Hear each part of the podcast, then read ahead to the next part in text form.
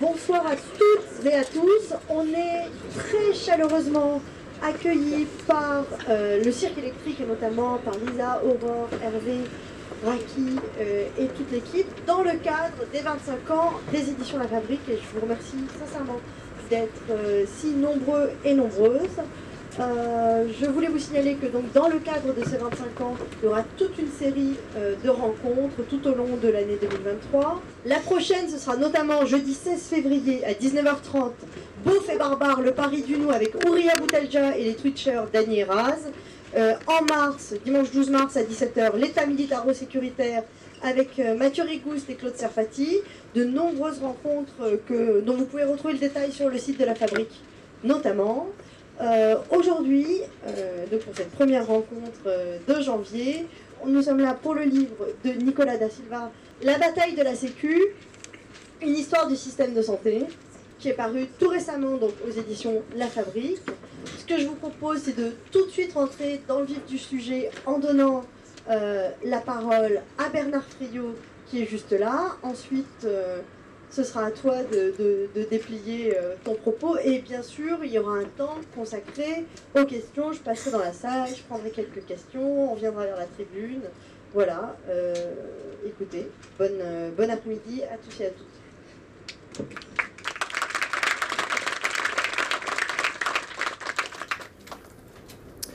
C'est donc moi qui démarre, et pas l'auteur. Et d'ailleurs, je ne vais pas beaucoup parler de son bouquin parce que euh, il en parlera beaucoup mieux que moi d'une part, et d'autre part, il faut que les bouquins se vendent. Et donc, il ne faut pas trop en dire euh, si on veut qu'ils se vendent aussi à la sortie, c'est évident. Moi, l'extrême intérêt que j'ai trouvé à cet ouvrage, dont il avait eu vraiment l'amitié de me demander d'être- d'écrire la préface, c'est euh, qu'il euh, il nous décile complètement euh, sur notre amour de l'État social. Nous avons euh, vis-à-vis de l'État social une espèce de, haute considération euh, avec euh, des, prestations sociales gérées par cet État, qui est le patrimoine de ceux qui n'ont pas de patrimoine, etc. etc. Or, ce que montre Nicolas da Silva, c'est que l'État social est un adversaire en réalité. D'ailleurs, on l'a bien vu en matière de régime général de sécurité sociale. hein. C'est un adversaire de quoi? C'est un adversaire de l'autonomie des travailleurs. Et lorsque les communistes, euh, les communistes un peu tout seuls, hein, euh, à la CGT, euh, en 1946, au moment où les socialistes et les trotskistes préparent Force ouvrière, et donc pas grand-chose à faire avec le régime général, au moment où donc les communistes construisent le régime général contre la sécurité sociale patronale, qui est omniprésente. hein. En 1945, il ne se crée rien en matière de sécurité sociale, tout est là, vous avez plus de 1000 caisses de sécu, vous avez 70 000 salariés dans ces caisses, enfin c'est une institution extrêmement vivante qui a été euh, d'ailleurs fortement euh, assumée par, par Vichy, euh, État social par excellence. Euh, ce qui va se passer en 1946 date complètement oubliée, on ne parle que de 1945. hein, euh, en matière de sécu, ce qui va se passer en 1946, c'est une subversion de la sécurité sociale patronale par des travailleurs qui se posent en autonomie. Et c'est ça euh, qui est absolument central. hein. Nous avons une institution jusqu'ici patronale euh, qui va être gérée par les travailleurs eux-mêmes, qui, dès 1947, gère l'équivalent de, du tiers de la masse salariale, de la moitié du budget de l'État, et en 1960, euh, on gère plus que le budget de l'État, et qui sont très fiers de, euh, de ce rôle proprement économique. hein. Euh, Quand on regarde les archives de la CGT, les textes de la CGT des années 46-47, c'est- une très grande fierté hein, de- de- d'avoir pu subvertir une institution qui était là, euh, ce que par exemple euh, Obama, l'Obamacare a échoué. Pourquoi? Parce qu'il y avait des régimes d'entreprise. C'est beaucoup plus difficile de faire un régime unifié à partir de régimes d'entreprise qui existent et pour lesquels les patrons et les salariés sont arc-boutés sur le maintien des régimes que de le faire à partir de rien. Or, précisément, en 1945, tout est là. Il y a des régimes d'entreprise, des régimes de branche, des régimes, etc. Et donc, euh, la subversion euh, euh, que font les communistes en 1946 pour euh, unifié dans un régime, alors pas totalement unique, mais enfin quand même massivement unique. Toutes ces caisses se fait dans en, se confrontant à la résistance de travailleurs qui ont leur propre régime, en se confrontant à la résistance des salariés de ces caisses. Il faut voir le travail énorme qui a été fourni et qui a été fourni parce qu'il y a eu un surgissement populaire. La présence de ministres communistes était importante, que, que euh, Ambroise Croizat a été ministre du Travail n'est pas du tout euh, anecdotique, bien sûr, hein, mais il, n'aurait rien pu faire s'il n'y avait pas eu un mouvement populaire dont le film de Gilles, Croizat, de Gilles Perret, pardon, euh, La sociale rend un petit peu compte, mais pas, mais pas totalement un enthousiasme populaire, une mobilisation euh, autour euh, de quelque chose qui ne consiste pas à protester, mais qui consiste à s'emparer d'une institution patronale pour la subvertir et d'en faire une institution de classe. Et euh, cette gestion par les travailleurs eux-mêmes, qui va être supprimée en 67, va être l'occasion de conquêtes euh, ultérieures extrêmement importantes, comme la, mise en place d'une sécurité sociale du soin sur un mode communiste, enfin sans un peu le marché des capitaux, avec des travailleurs qui ont un salaire à la qualification personnelle, euh, etc. Euh, et, et, cette autonomie ouvrière, c'est ça l'adversaire pour la classe dirigeante. Et son outil pour le vaincre, la vaincre, c'est l'État, l'État social. Et pour s'agissant du régime général de sécurité sociale, la destruction de ce qu'on appelait, euh, enfin, de la destruction de la gestion ouvrière, euh, s'est faite euh, sous l'égide de l'État, de Gaulle d'abord, qui, dès son retour au pouvoir en 1960, faute de, réussir à supprimer les élections, qu'il devra quand même faire euh, avec retard en 62, elles auraient dû, dû avoir lieu en 60, mais fait dans des décrets de, mai 60 euh, un, changement de, du poids relatif des directions et des conseils d'administration. Les directions sont toujours élues, donc des directions élues, c'est intéressant quand même, hein. mais qui avaient jusqu'ici un pouvoir limité. Les conseils d'administration, euh, faits pour trois quarts de, salariés élus, avaient un pouvoir général. Il inverse proposition, proposition de pouvoir général pour les directions, de pouvoir limité pour les conseils d'administration, puis il crée cette, euh, cette institution de Saint-Étienne, à l'école supérieure des, de la sécurité sociale, euh, qui va former des cadres dans, exonérés de tout, comportement démocratique, hein, avec des cours qui portent uniquement sur le management, la gestion. Et donc la deuxième étape, c'est en 67 la suppression des élections, le paritarisme, et paritarisme ça veut dire patronal, parce que toujours un syndicat qui vote avec les patrons.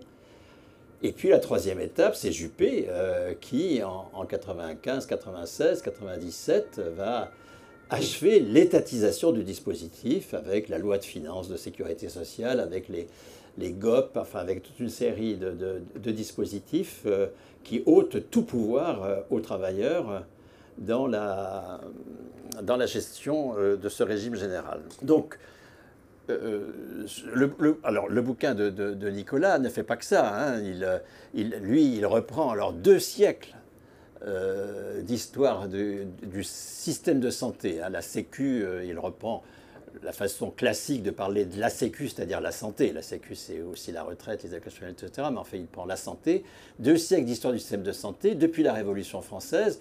Toute cette histoire-là, il mobilise pour ça une, bibliographie considérable, et donc c'est extrêmement utile de lire ce livre, ça dispense d'en lire beaucoup d'autres, et c'est tout à fait remarquable. Mais ce que je voudrais, euh, enfin, moi maintenant, euh, montrer, euh, parce qu'il dira beaucoup mieux que moi ce sur quoi il insiste dans son bouquin, au-delà de, ou plus en détail que ce que je viens de dire sur cette confrontation entre autonomie des travailleurs et État social, comme cœur de la lutte de classe,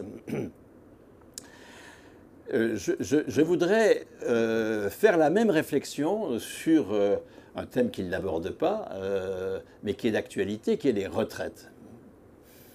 En quoi le cœur de la réforme des retraites, c'est la question de l'autonomie des travailleurs.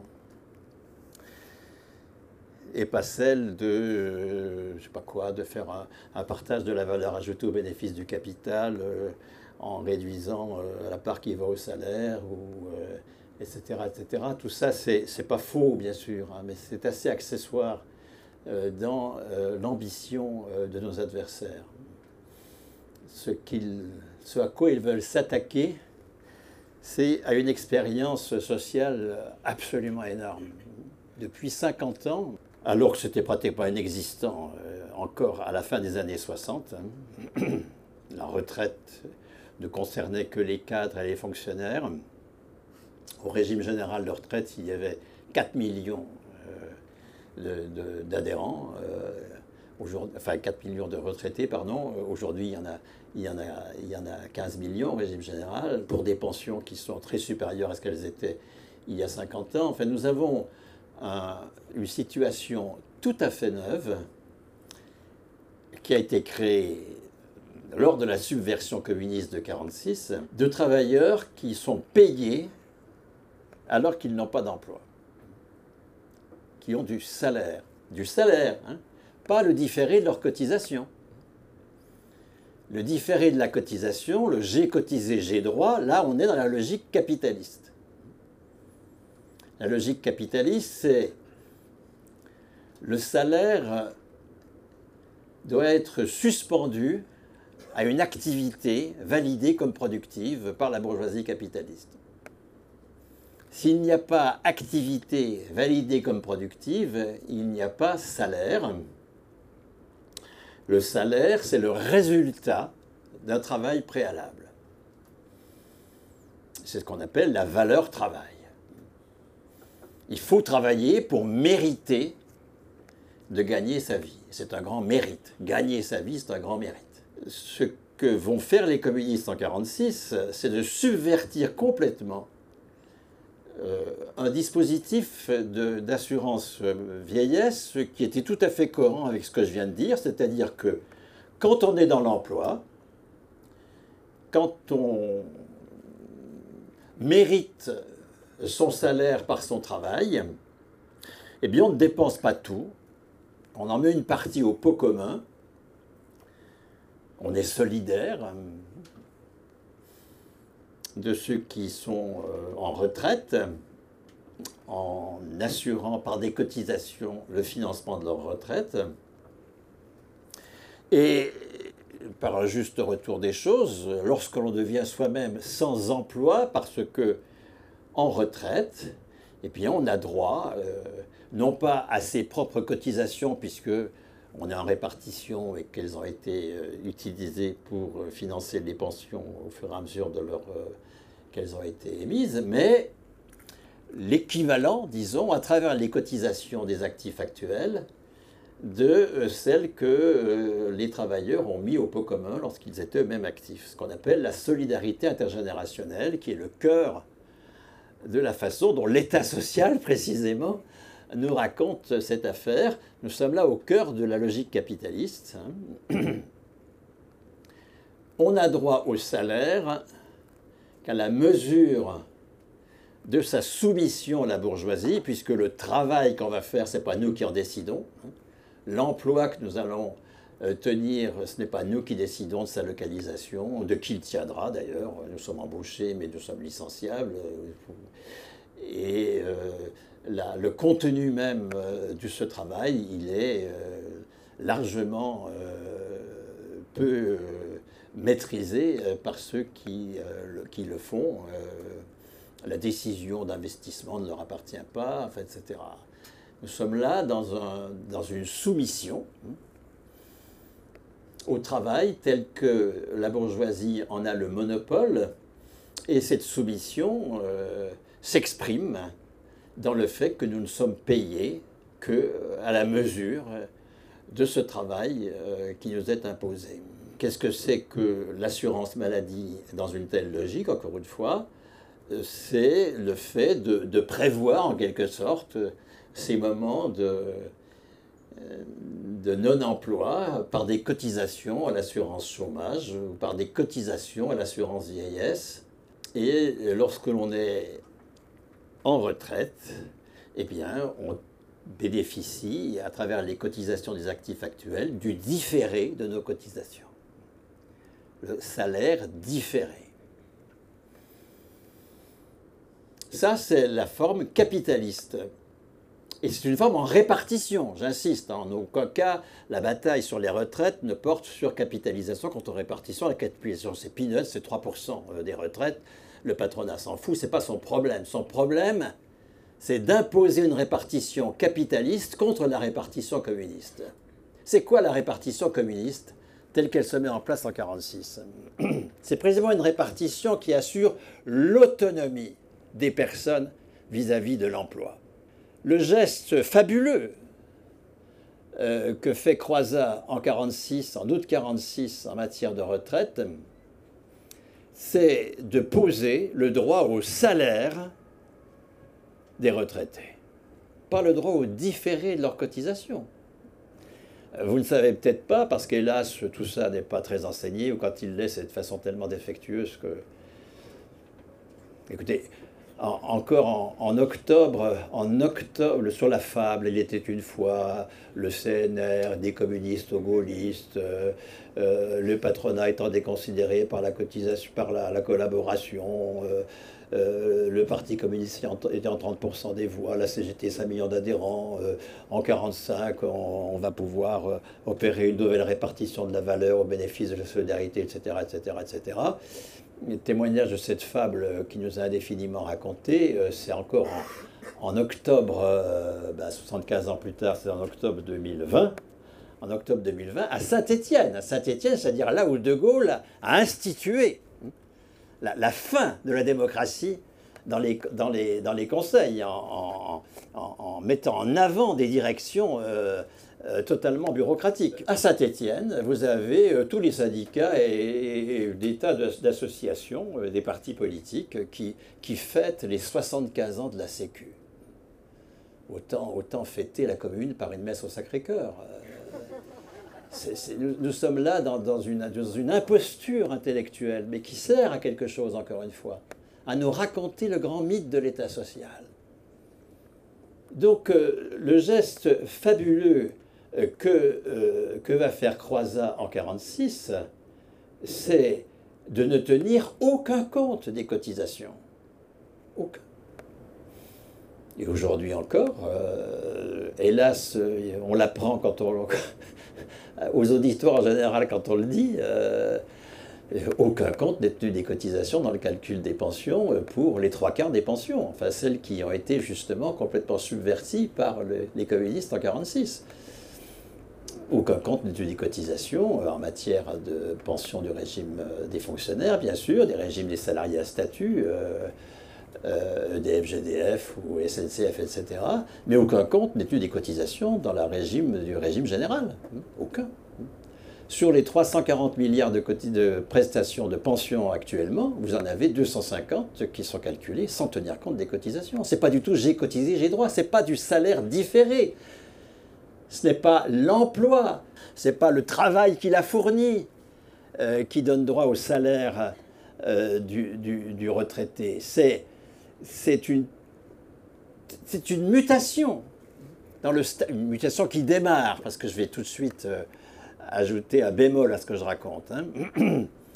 Il y a un bémol assez important. Mais c'est une mutation du statut du travailleur, non pas celui qui a droit qui a des droits au titre de sa subordination au travail euh, dont la bourgeoisie a le monopole, mais celui qui a des droits en tant que personne, en tant que personne. Ce qui se passe quand un salarié du régime général prend sa retraite, c'est que c'était son poste qui était le support de ses droits. Il avait des droits au titre de son poste de travail. Son salaire était lié à la qualification de son poste. Et le jour où il prend sa retraite, la qualification passe du poste à la personne. C'est sa personne qui est qualifiée. Et qu'il est à vie, quoi qu'il fasse. Il est payé, quoi qu'il fasse. Alors le bémol, euh, c'est que le calcul de la pension, euh, c'est deux choses. C'est le salaire de référence. Alors les dix dernières années en 1946, dans la fonction publique les six derniers mois, hein, mais dans l'esprit de Croizat, il s'agissait de passer progressivement aux six derniers mois dans le privé comme dans le public. Mais il y a aussi une deuxième condition qui est une carrière validée. Donc euh, cette idée capitaliste que le salaire, ça se mérite par du travail, que le salaire, c'est un résultat du travail, qu'il faut d'abord travailler pour avoir droit au salaire, elle subsiste, voyez parce que les conquêtes se font pas en un jour, c'est évident. Et même si vous lisez les textes de Croizat, il ne vous raconte pas ce que je vous raconte. Il pose un acte révolutionnaire avec de vieilles idées en disant on va supprimer la misère des vieux. Ben oui, supprimons la misère des vieux, bien sûr. Mais le cœur auquel va s'attaquer alors là avec une férocité absolue la classe dirigeante, c'est le fait d'attribuer du salaire à la personne. Et dès 47, la riposte patronale arrive foudroyante. Ces prétendus patrons euh, complètement. Euh, c'est ce qui reste ou ce qui est déjà passé? C'est ce qui reste. C'est ce qui reste, oh, d'accord. 10 minutes, bon. Cette, euh, il a raison, hein, parce que. il me connaît. Hein. Donc, cette. mais du coup, j'ai oublié ce que j'étais en train de raconter, vous allez me le dire. C'était super important. Oui, mais qu'est-ce qui était super important La riposte des patrons, mais bien sûr. Elle arrive dès 47. Voilà, prétendument des faits. Dès 47, ils vont euh, profiter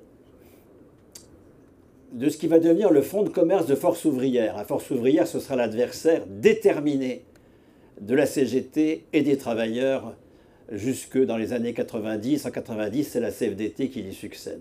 Et euh, le fonds de commerce en matière de retraite de force ouvrière, ça va être les régimes complémentaires.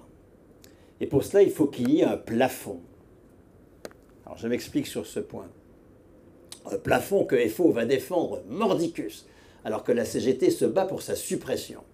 Le plafond des assurances sociales de 1930 était un plafond d'affiliation, c'est-à-dire que euh, les assurances sociales de 1930 étaient une espèce d'anticipation de ce qui sera ensuite le régime général de sécurité sociale, mais subversion, par subversion des assurances sociales, ne concernaient que les salariés dont le salaire était inférieur à un plafond. Au-delà, des salariés qu'on appelait des collaborateurs, euh, qui étaient ingénieurs, euh, employés euh, supérieurs, etc. Des collaborateurs dont il faudra changer à toute vitesse le nom en 45. Hein.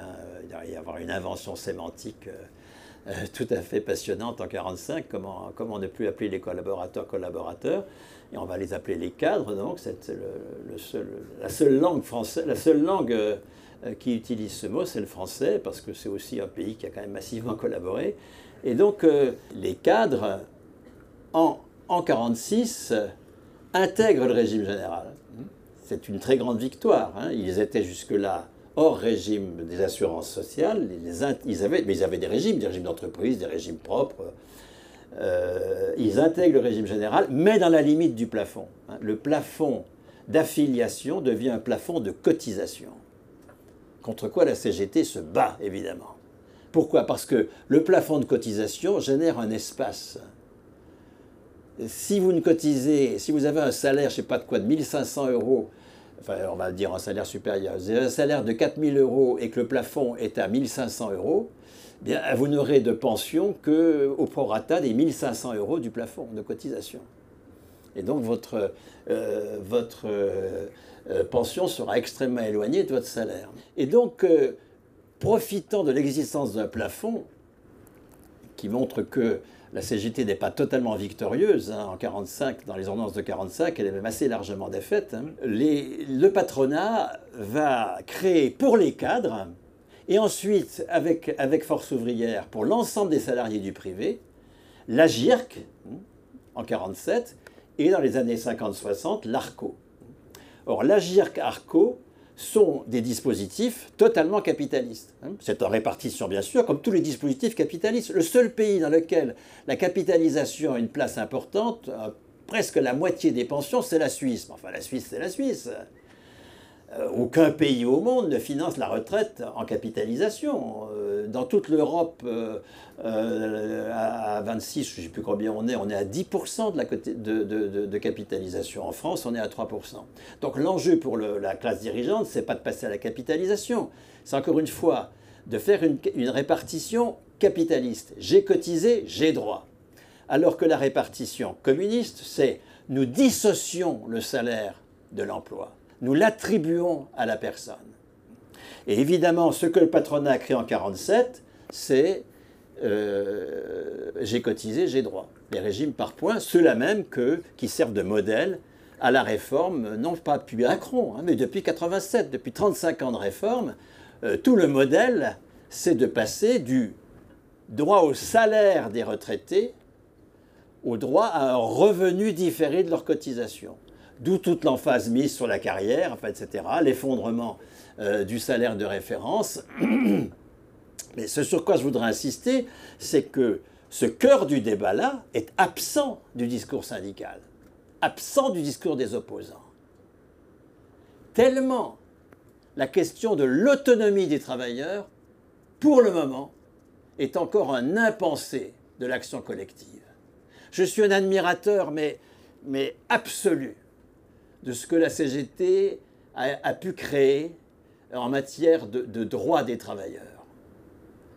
La mutation du salaire qu'elle a opérée, c'est prodigieux. En revanche, sur la souveraineté sur le travail, rien. De temps en temps des petits trucs, mais rien. Or, comment voulez-vous faire face à, à l'urgence écologique euh, si nous ne sommes pas souverains sur le travail. Donc, euh, merci beaucoup, euh, Nicolas, d'avoir posé au cœur de la bataille de la Sécu la question de la souveraineté des travailleurs.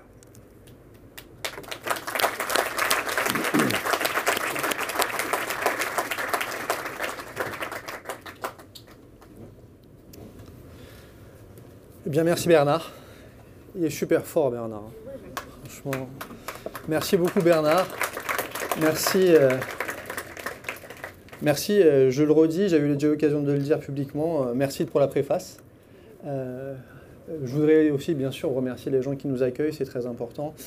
et puisqu'on parle de travail, de collectif de travail, je voudrais aussi même dire un mot de l'université et, et, de mon laboratoire, où il y a des gens absolument incroyables, souvent plus souvent des précaires que des titulaires. Donc, J'invite mes amis euh, et collègues titulaires à se bouger un peu plus, euh, pour ceux qui ne le font pas. En tout cas, euh, voilà, un, mot pour, pour cet endroit, l'université incroyable. J'espère qu'on va se battre pour, pour améliorer les conditions de tout le monde. Et aussi un mot, puisque moi c'est en fait mon premier livre, et j'ai eu, j'ai eu l'occasion de découvrir plein de librairies, des gens aussi absolument incroyables qui organisent des discussions, qui organisent des, des, rencontres avec des gens qui ne se rencontrent pas, ne se rencontrent plus. Et donc, euh, c'est des lieux, euh, c'est des lieux que j'ai que j'ai découverts et je voulais remercier euh, ceux qui m'ont invité et où j'ai pu aller, puis bien sûr tous les autres où j'ai pas pu aller, etc., Je voudrais donc maintenant revenir peut-être en arrière ou en tout cas changer un peu la façon dont la, la, question se pose, puisque Bernard l'a bien dit. Moi, pour moi, l'enjeu, c'était de distinguer l'état social de l'auto-organisation des travailleurs que j'appelle euh, dans le livre La sociale. Bernard l'a présenté euh, un peu comme un résultat, et donc il est parti dans sa démonstration comme un résultat. Pour moi, ce n'est pas un résultat. Pour moi, c'est le résultat de mon travail que j'essaie de présenter dans le livre. Donc moi, mon, point de départ, c'est pas d'arriver en disant je vais distinguer ça et ça. Moi, c'est quelque chose que j'apprends dans le processus de réflexion sur la construction du système de santé. Parce que euh, la façon dont j'entame mes réflexions, qui vont contribuer donc à, nourrir cet ouvrage, euh, c'est une question qui est, qui, est, très naïve. Et je pense qu'elle peut en rassembler beaucoup d'entre nous. Alors évidemment, Bernard, tu rassembles immensément d'entre nous. Mais une question, à mon avis, qu'on se pose tous, quel que soit l'endroit d'où on vient, c'est euh, finalement, euh, mais comment ils ont fait en 45 pour 45-46, euh, on, viendra dans la discussion après euh, là-dessus, hein, sur la, différence. Mais comment est-ce qu'on fait en 45 pour imposer cette chose-là? Parce que si on réfléchit deux secondes, moi, comme vous, j'imagine, j'ai grandi euh, dans un contexte intellectuel, médiatique, académique à l'université, où finalement la sécurité sociale, c'est génial, mais il y a des charges sociales qui pèsent sur les entreprises.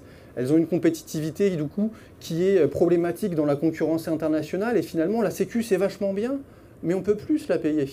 Et donc euh, euh, je grandis, alors évidemment médiatiquement c'est encore pire parce qu'on va aller encore plus, euh, plus, plus, durement contre les principes de la Sécu en disant oui mais en plus il y a de la fraude, il y a des abus et tout ça fait que finalement la Sécu c'est vachement bien, c'est une bonne idée.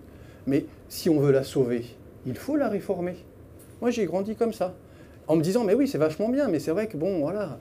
Et donc, euh, c'est vraiment ce, euh, ce, contexte intellectuel de formation euh, que, avec lequel je pars, mais progressivement, notamment quand je deviens fonctionnaire et que je deviens salarié à vie, je me pose d'autres questions et je me pose une question qui est très naïve. Pourquoi aujourd'hui, finalement, alors qu'on n'a jamais été aussi riche, historiquement, hein, on va voir ce que nous donne la, crise présente, hein, pourquoi aujourd'hui on ne pourrait pas étendre la sécurité sociale pour tout le monde, mais aussi pour ceux qui en ont le plus besoin? Pourquoi on ne pourrait pas l'étendre alors qu'on n'a jamais été aussi riche? Et pourtant, cette institution dont, on nous parle et à laquelle on est tous euh, particulièrement attachés, elle est née en 1945. Et 1945, c'est quoi? 1945, c'est la fin de la guerre. C'est un moment de paupérisation extrêmement important il y a des destructions. On sort euh, appauvri de la guerre plutôt qu'enrichi. Les gens mangent avec des tickets de rationnement jusqu'en 49. La situation n'est pas bonne. Et pourtant, et c'est ça la question naïve, ils font la sécu.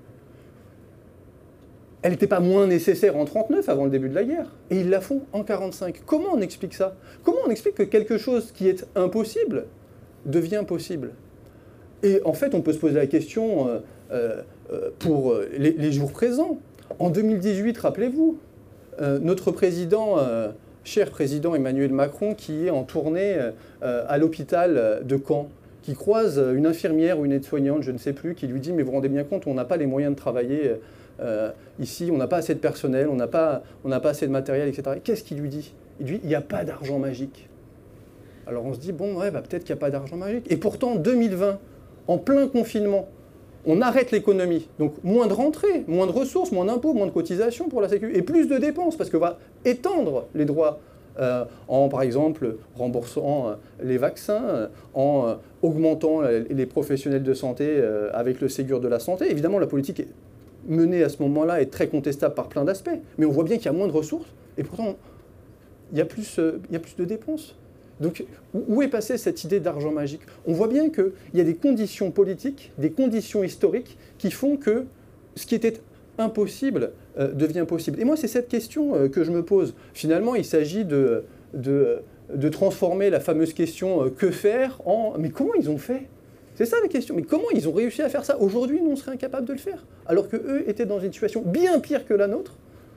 Et ils ont réussi à construire cette institution incroyable. Et le résultat des recherches, en m'interrogeant sur toutes les grandes étapes de construction du système de santé, c'est de bien voir que justement l'État social n'a jamais été un allié des politiques sociales. Elles ont été imposées par les travailleurs auto-organisés. Et alors, euh, comment je vois ça? Eh bien, je vois ça en regardant, en repérant historiquement plusieurs grands moments de construction euh, de la protection sociale. Et une des choses qui est absolument incroyable, c'est que le débat public qu'on a aujourd'hui, il est quasiment intemporel. Les questions qu'on se pose aujourd'hui de savoir, mais finalement, si on fait une protection sociale généreuse, est-ce qu'on ne va pas avoir des problèmes de compétitivité internationale? Est-ce que ça ne va pas euh, inciter à la fraude des, assurés, à la paresse, etc. etc. En fait, c'est des questions qui sont complètement intemporelles. Dès, et c'est le point de départ euh, du bouquin, dès la Révolution française, pour des raisons précises, hein, je commence à la Révolution française, on se pose la question de savoir s'il ne faut pas mettre en, place un État social, une forme de protection sociale publique obligatoire. Alors pourquoi c'est à ce moment-là que commence le bouquin? Euh, bah, Pour une raison assez simple, parce qu'à ce moment-là, on arrive au bout d'un processus qui voit les institutions euh, euh, féodales habituellement chargées de s'occuper du soin s'effondrer. C'est l'Église, principalement l'Église, avec le passage progressif euh, du féodalisme au capitalisme, eh bien, cette institution, l'Église, s'effondre. En particulier à la Révolution française, où elle perd tous ses biens, elle perd le bénéfice de la dîme, et donc l'Église, qui s'occupait principalement de l'hôpital, ne peut plus le faire. Et donc on se pose la question, c'est une des nombreuses questions qu'on se pose euh, et que se posent les révolutionnaires, mais c'est du coup, si, si c'est plus l'Église qui le fait, comment on va faire en sorte pour prendre en, en charge les, plus, les plus pauvres d'entre nous, ceux qui en ont le plus besoin, etc., etc. Et se pose déjà la question de l'État d'une façon extrêmement contemporaine. Est-ce que l'État doit mettre en place une politique sociale obligatoire? Et en particulier pour la santé, on se pose la question, est-ce que dans chaque département, est-ce que dans chaque canton, il ne doit pas y avoir un officier de santé appointé par des deniers publics avec le droit de donner euh, à des gens malades de la nourriture ou éventuellement euh, euh, des médicaments? Donc il y a une réflexion qui est extrêmement avancée. Et des réflexions critiques aussi extrêmement avancées. Et tout de suite, on va dire quoi? Et ce sera la solution qui sera prise en fin de révolution. Euh, on va dire oui, mais si on fait ça, alors on va inciter à la paresse.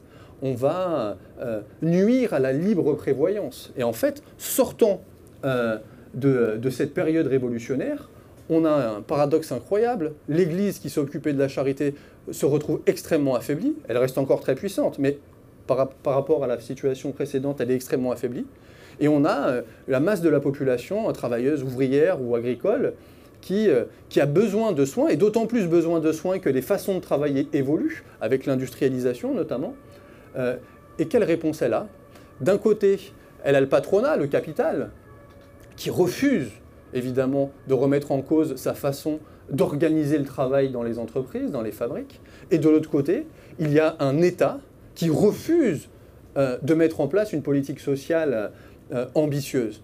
Et donc c'est bien pris dans cet étau entre l'État et le capital que les premières institutions autogérées de protection sociale vont se développer. Ces institutions, à cette époque-là, c'est les sociétés de secours mutuels.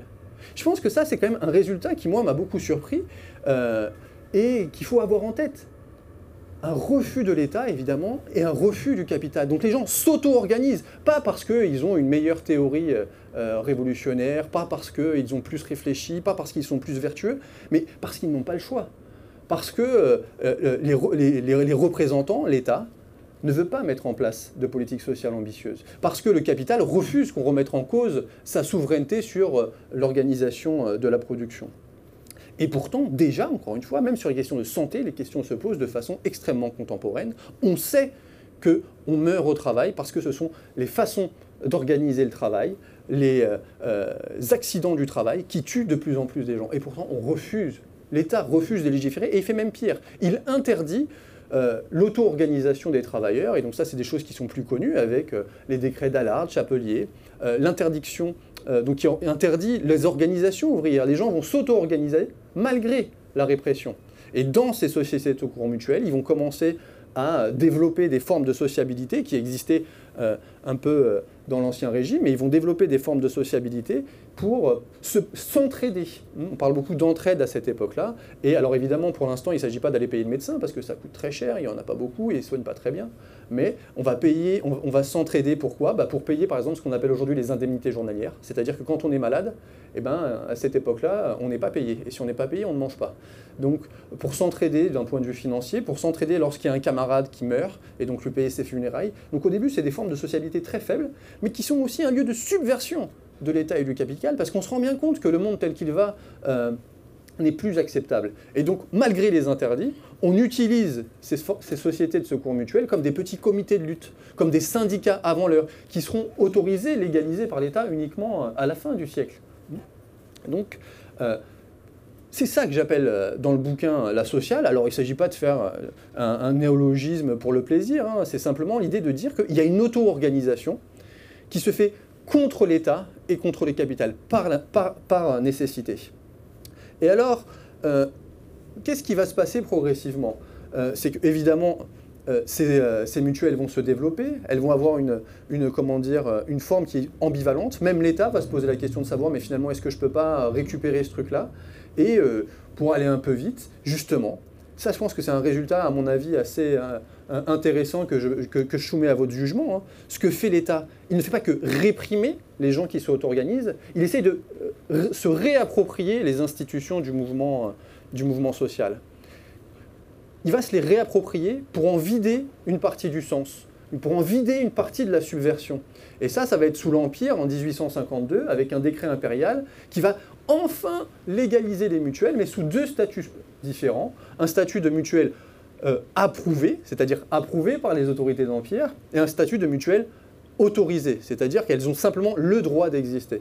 Alors la différence est très importante, puisque les mutuelles approuvées par l'Empire, elles ont droit à beaucoup d'avantages financiers et matériels en échange d'un contrôle politique. Dans ces mutuelles, le directeur, ce sera soit le maire, soit le curé. Dans ces mutuelles, il va y avoir un grand nombre de membres honoraires. Qu'est-ce que c'est? C'est des notables qui donnent de l'argent sans pour autant recevoir des prestations, simplement pour contrôler politiquement ce qui se passe dans ces mutuelles, qui peuvent être des comités de lutte. Et donc, c'est euh, déjà le langage de l'incitation contre le contrôle politique. Et alors, étonnamment ou pas, le statut des mutuelles approuvé, au début, euh, pas approuvé, mais autorisé et plébiscité. Qu'est-ce que c'est que ce statut des mutuelles autorisé C'est simplement euh, la possibilité de faire une mutuelle, mais sans absolument aucun avantage, et même en pointant euh, le regard de la préfecture sur les, les, travailleurs qui s'auto-organisent. Et ils vont être de plus en plus, cela, surveillés, parce qu'ils refusent le, contrôle politique. Et on voit bien que la stratégie de l'État, ce n'est pas uniquement la répression, c'est aussi la réappropriation et la subversion politique des institutions ouvrières hein, et des institutions euh, du travail euh, en général. Et c'est ce qui va se passer plus tard, j'y reviendrai, avec le régime général de 1945, il en a beaucoup parlé Bernard. On crée une institution subversive de tout ce qui existe auparavant, et la première chose que va faire l'État, c'est pas du tout euh, de faire des réformes économiques, c'est de récupérer le pouvoir politique. Et ça change tout, euh, on va le voir. Alors ça, c'est ce qui se passe au 19e. Et en fait, donc les gens s'auto-organisent. Et à la fin du 19e siècle, on se rend, compte que euh, dans les statistiques euh, publiques, l'État social n'existe toujours pas, hein, puisqu'il lutte contre toutes ces formes d'auto-organisation. Quand est-ce que naît l'État social? L'État social naît avec les guerres et les guerres totales euh, de la Première et la Seconde Guerre mondiale. On a souvent euh, cette idée que euh, finalement l'État social va, connaître une naissance progressive avec du consensus, du compromis, des, débats.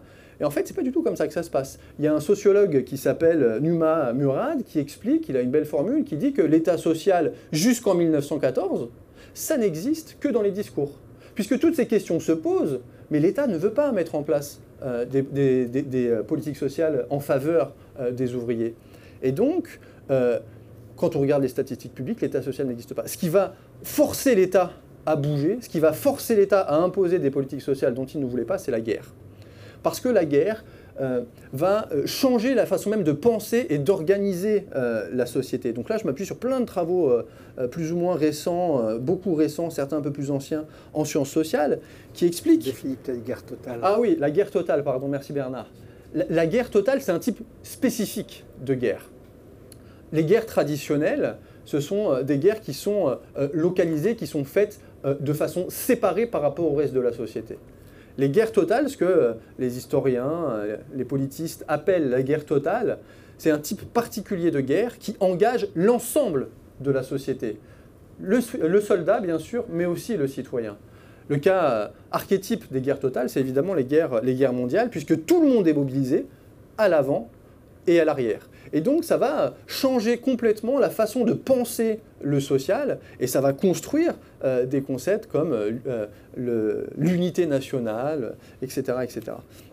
Alors, quand on regarde concrètement dans, le champ des politiques sociales, comment naissent ces politiques? Eh bien, elles naissent effectivement, les politiques sociales de l'État, dans le cadre de la préparation, de la conduite et des conséquences de la guerre. Alors, je donne un exemple sur la question de la préparation de la guerre. Les premières politiques euh, qui sont destinées aux familles, euh, donc pour euh, l'accueil des enfants, pour le congé des mamans, elles sont très liées à des problématiques militaires. À la fin de la, la, guerre avec l'Allemagne en 1870, alors il y a évidemment l'épisode de la commune, j'y reviens pas ici, je reviens dans le bouquin, il y a une peur terrible de nos élites dirigeantes, c'est la prochaine guerre et comment est-ce qu'on va faire pour gagner la prochaine guerre. Et une des thématiques très importantes du débat public, c'est la dépopulation. En fait, en France, il y a plus euh, de naissances et en France, il y a moins de naissances qu'en Allemagne. Et donc, vous avez des gens très importants, des ministres, des premiers ministres, qui disent Mais comment on va faire pour gagner la prochaine guerre si en France, on a moins de soldats qu'en Allemagne? Et donc, les premières politiques destinées aux familles, elles vont naître dans ce contexte-là, en grande partie, c'est-à-dire euh, faire en sorte qu'il y ait plus d'enfants, parce que l'enfant, c'est le futur soldat. Et donc il y a plein d'associations qui, euh, qui, se développent à cette époque, notamment des associations créées par des soldats. Par exemple, le capitaine Simon Maire qui explique que oui, euh, il faut rendre aux mères le cadeau, le cadeau fabuleux qu'elles font à la nation, c'est-à-dire le soldat. Ça, c'est, je donne d'autres exemples, c'est la préparation. Donc l'État social, va, il faut prendre ça en considération. L'État social, l'État, va s'intéresser à la politique sociale pour les jeunes enfants, pour les mamans. Pourquoi? Parce qu'il y voit un intérêt, lequel? Celui d'aller à la guerre. Donc on voit bien que l'État social ne vous veut pas du bien.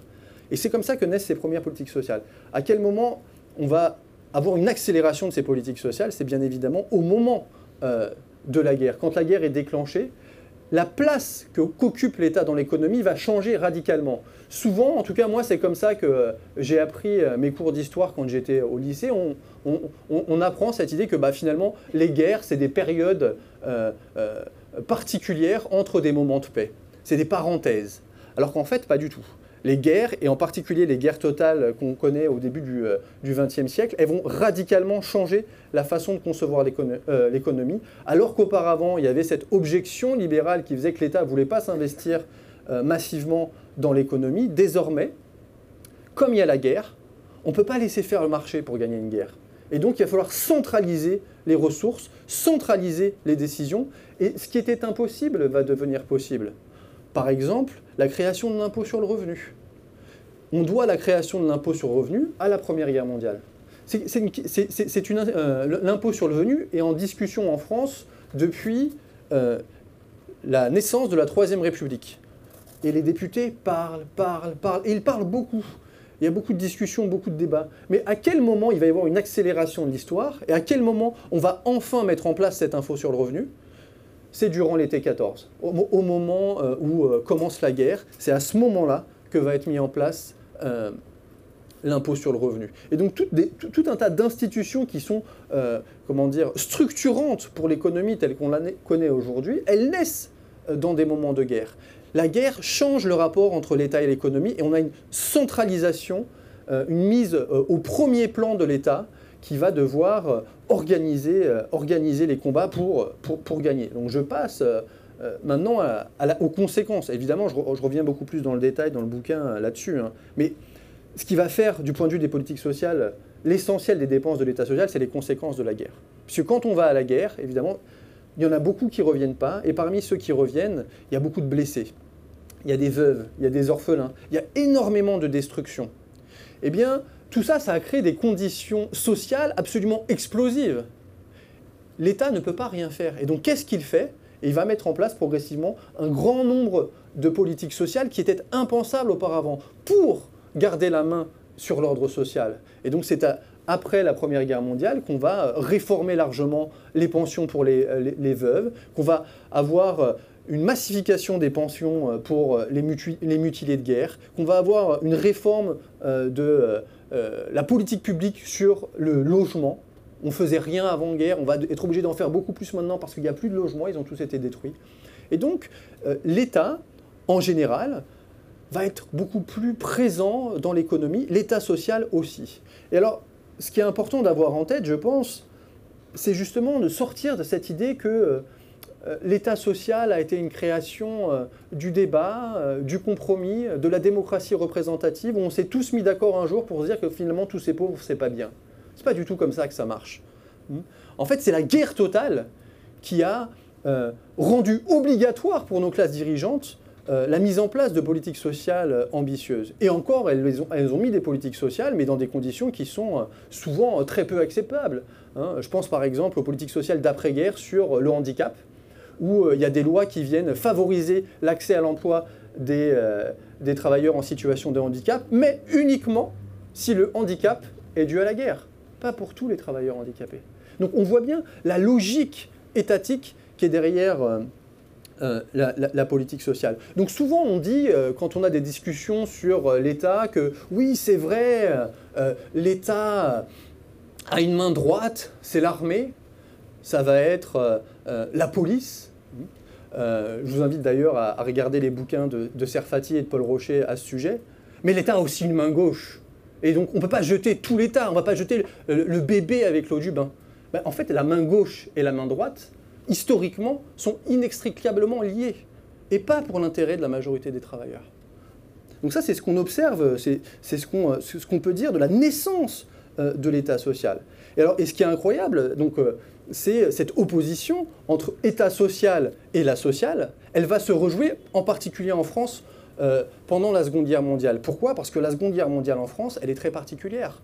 Parce qu'il y a un grand euh, euh, pôle, évidemment, collaborateur, avec l'État social, Vichy, mais il y a aussi une grande partie de la population qui résistait avant-guerre, qui va continuer à résister durant la guerre, et donc qui va euh, avoir un poids considérable sur la façon dont on va organiser l'économie et la société au sortir de la guerre. Donc, euh, la guerre en France, elle a ceci de particulier que euh, il y a un pôle collaborateur et un pôle résistant, et donc que c'est très difficile pour tout un tas de militants, pour tout un tas, de gens qui ont tout simplement souffert de la répression étatique durant, avant la guerre, et avant la guerre, et même souvent après la guerre, hein, il faut beaucoup de temps, euh, par exemple, pour, pour libérer des militants communistes alors que la guerre est finie ou en passe de l'être. Eh bien, tous ces gens, quand on va leur dire, bah maintenant, l'État est revenu, et souvent avec une épuration euh, finalement qui est très très faible, eh bien, ils ne vont pas l'accepter. Et donc, il va y avoir une mobilisation dès au sortir euh, de la guerre, dès la libération, contre les politiques étatiques. Et euh, une, manifestation pardon, euh, de, cela, bah, ça va être la création du régime général dont a beaucoup parlé euh, Bernard tout à l'heure. Le régime général en France, ce n'est pas une nationalisation de la politique sociale, au sens où c'est l'État qui va décider de politique sociale publique.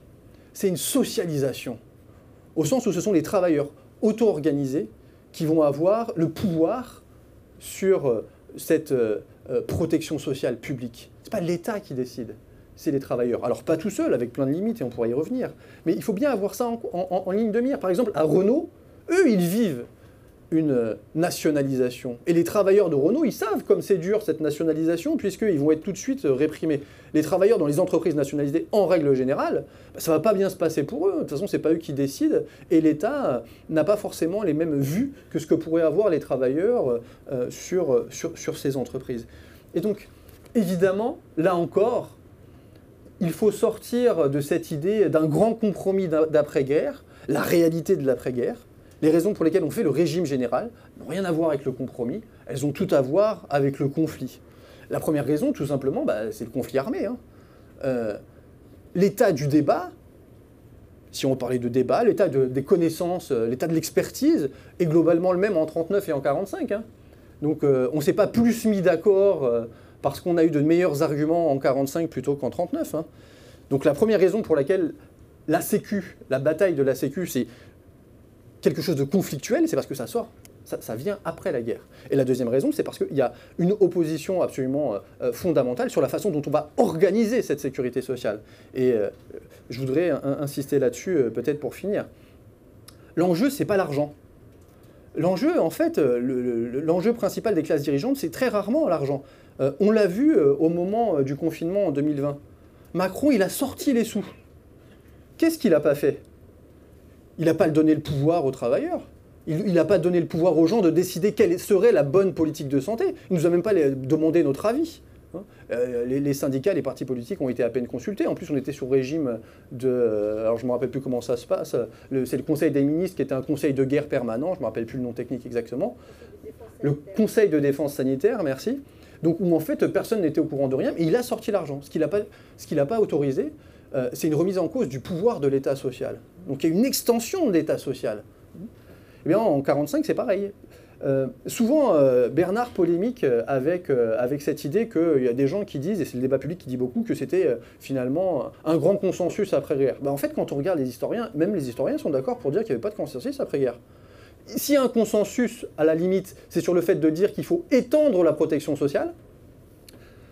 Ça, c'est un consensus, c'est-à-dire donc plus d'argent, ok, mais c'est pas ça le problème. Là où il va y avoir, et là tout le monde le reconnaît, un débat absolument, enfin un débat, non, une conflictualité euh, absolument acharnée, c'est sur le contrôle politique de l'institution, le régime général. Puisque Bernard l'a dit, j'y reviens pas tout à l'heure, l'originalité du régime général, c'est le pouvoir qui est le pouvoir qui est donné euh, directement euh, aux ouvriers. Et tout ça, eh bien, les maîtres d'avant-guerre n'en veulent pas. Pourquoi? Parce que c'est eux qui contrôlaient euh, les institutions de la protection sociale auparavant. La le régime général, qui va être mis en place en 1946 par, par, la CGT parce que la CFTC ne veut pas participer, donc tout seul, les, les CGTistes vont mettre en place toutes les caisses euh, au niveau euh, local, régional et national. Qu'est-ce que, qu'est-ce que ça change? Qu'est-ce qu'elles reprennent et qu'est-ce qu'elles subvertivent, subvertivent Bon, vous avez compris, je suis un peu dyslexique. Euh, elles reprennent. C'est gentil. Elles, elles, reprennent les assurances sociales de 1928-1930, qui concernaient les retraites et euh, la santé, mais qui étaient dirigées par les mutualistes et l'État en partie. Elles reprennent les caisses d'accident du travail de, 18, euh, 1898, qui étaient dirigées par le patronat et les assureurs capitalistes, et les caisses d'allocation familiale, qui étaient dirigées essentiellement par le patronat. Donc ce régime général, il reprend tout ça, Sauf qu'ils virent les anciens maîtres qui dirigeaient ces politiques sociales et qui les utilisaient pour évidemment euh, monter les ouvriers les uns contre les autres, hein, pour faire du dumping social, etc., etc. Et le régime général, évidemment, va avoir une opposition de tous ces gens-là. Opposition du patronat, qui veut avoir plus de place, opposition des mutualistes, qui sont complètement liquidés, ou presque, opposition euh, des assureurs euh, capitalistes qui avaient les accidents du travail, opposition du clergé, qui avait encore du poids dans, de, nombreuses caisses. Donc dès le début, et on pourrait même dire dès avant le début du régime général, il y a un grand vent d'opposition contre le fait que ce soit des ouvriers qui dirigent pour eux-mêmes leur caisse de sécurité sociale. Et donc il faut aussi se défaire de cette idée qu'il y a eu un grand consensus sur euh, des politiques d'État social en 1945 et que, euh, oh, pas de chance, dans les années 70, il y a une crise pétrolière et dans les années 80, c'est le tournant néolibéral. Il ne s'agit pas de dire qu'il ne se passe pas des choses à ce moment-là. Il s'agit surtout de dire que l'opposition, elle n'attend pas ce moment-là. L'opposition, elle commence tout de suite, dès avant 1945, euh, je le disais, puisque, en fait, quand on commence à négocier, à discuter des ordonnances de 45, du de ce que deviendra le régime général, il y, a des, réunions qui sont organisées, notamment dans la commission d'Élépine, et dès, ces commissions-là, on voit, on a des archives, on voit, où il y a une opposition acharnée à ce que cherche à faire la CGT. La CGT, en plus, elle est maligne, elle dit, moi je suis mutualiste, moi je, moi je veux bien garder le principe mutualiste, une personne, une voix, pour l'élection des caisses. Sauf que, évidemment, une personne, une voix, c'est-à-dire que c'est les ouvriers qui dirigent tout. Et donc elle sera, remise en cause, elle n'aura pas une personne, une voix, elle aura trois quarts, un quart les patrons, qui sont que quelques-uns, auront un quart des sièges. Et encore, ce ne sera pas dans toutes les caisses. Parce que dès le début, et ça, Bernard le montre, le montre bien dans, ses bouquins, dès le début, il y a des défaites. Il ne faut pas attendre le tournant des années 80. Et alors, je vais finir là-dessus. Quelle est la première chose que va chercher à faire l'État? Il va chercher à se réapproprier la Sécu. Et il ne va pas attendre, comme euh, je l'ai dit tout à l'heure, les années 80. Dès le début, il y a euh, la production de, d'argumentaire contre le régime général, contre la sécurité sociale. 1949, j'en parle pas mal dans le bouquin, un premier débat pour se poser la question, mais finalement, est-ce que c'est bien raisonnable d'avoir une sécu? Surtout quand euh, il y a des ouvriers japonais qui se nourrissent d'un bol de riz comme leurs ancêtres. Je reprends une citation d'un député euh, de l'époque. Hein. Donc là, le truc de ah oui, la compétitivité, la concurrence internationale, ça ne veut pas dire que c'est faux aujourd'hui, mais ça veut dire que c'est un argument de toujours. Parce que des bons arguments pour remettre en cause euh, des institutions révolutionnaires, il y en a toujours. D'accord. Euh, évidemment, les abus des assurés. 49, on est déjà là sur les abus des assurés. Les, soins de santé, je parle de ce qui me concerne, sont à peine assurés en 49. En 49, l'État ouvre pas les vannes. L'État, il organise plus facilement la construction de cliniques que d'hôpitaux publics. Hum. Les médecins, on va parler des médecins puisqu'en ce moment il y a une grève des, médecins libéraux, mais les médecins, il refuse la Sécu, de toute façon, il a toujours refusé. Alors quand je dis les médecins, c'est la majorité des médecins, c'est ceux qui sont euh, en, position de décider, parce qu'il y a toujours eu aussi euh, des médecins très militants qui se sont investis dans des centres de santé, qui soient municipaux ou bien euh, mutualistes. L'immense majorité des médecins, en tout cas ceux qui sont représentés dans les institutions, sont contre la Sécu. Dès 45, et il faut attendre les années 60 pour que le tarif devienne opposable. Donc l'opposition, elle est massive et dès le début. Il ne faut pas attendre euh, les années 80. L'État pour appliquer sa politique, qui n'est pas une politique contre le capital, mais qui est une politique avec le capital, la première chose qu'il va faire, ça ne va pas du tout être de faire des réformes économiques, ça va être de faire des réformes dans l'ordre du pouvoir. Il va se réapproprier l'institution. La création de, l'école de Saint-Étienne contre la FNOS, la Fédération nationale des organismes de sécurité sociale, qui est une invention euh, de la sociale, des ouvriers qui s'auto-organisent. Ils ont plein de caisses, les ouvriers. Et ils disent, ça serait quand même bien qu'on s'organise pour savoir un peu ce qu'on va faire. Et ils créent cette institution, la FNOS, dans laquelle ils vont discuter de comment on va gérer les caisses, avec quel but, comment on va pouvoir s'organiser, comment on va se former. Ils vont publier un journal dans le nom m'échappe, tu, tu le diras peut-être tout à l'heure. Saint-Étienne, le N3S, est construit contre ça. Plus tard, on va avoir 69, les ordonnances Jeannet, le fameux euh, Jeannet, mais sous gouvernement de Gaulle. Le, 67, euh, le fameux De Gaulle qui est euh, à l'origine de la création de la sécurité sociale, bah, la première chose, évidemment tout ça est faux, hein, la première chose qu'il fait en 67, c'est le paritarisme. Il enlève le pouvoir, il enlève l'originalité du régime général de, de, 45. Euh, les ordonnances Juppé de 95. D'abord, il y a une reprise en main du pouvoir politique.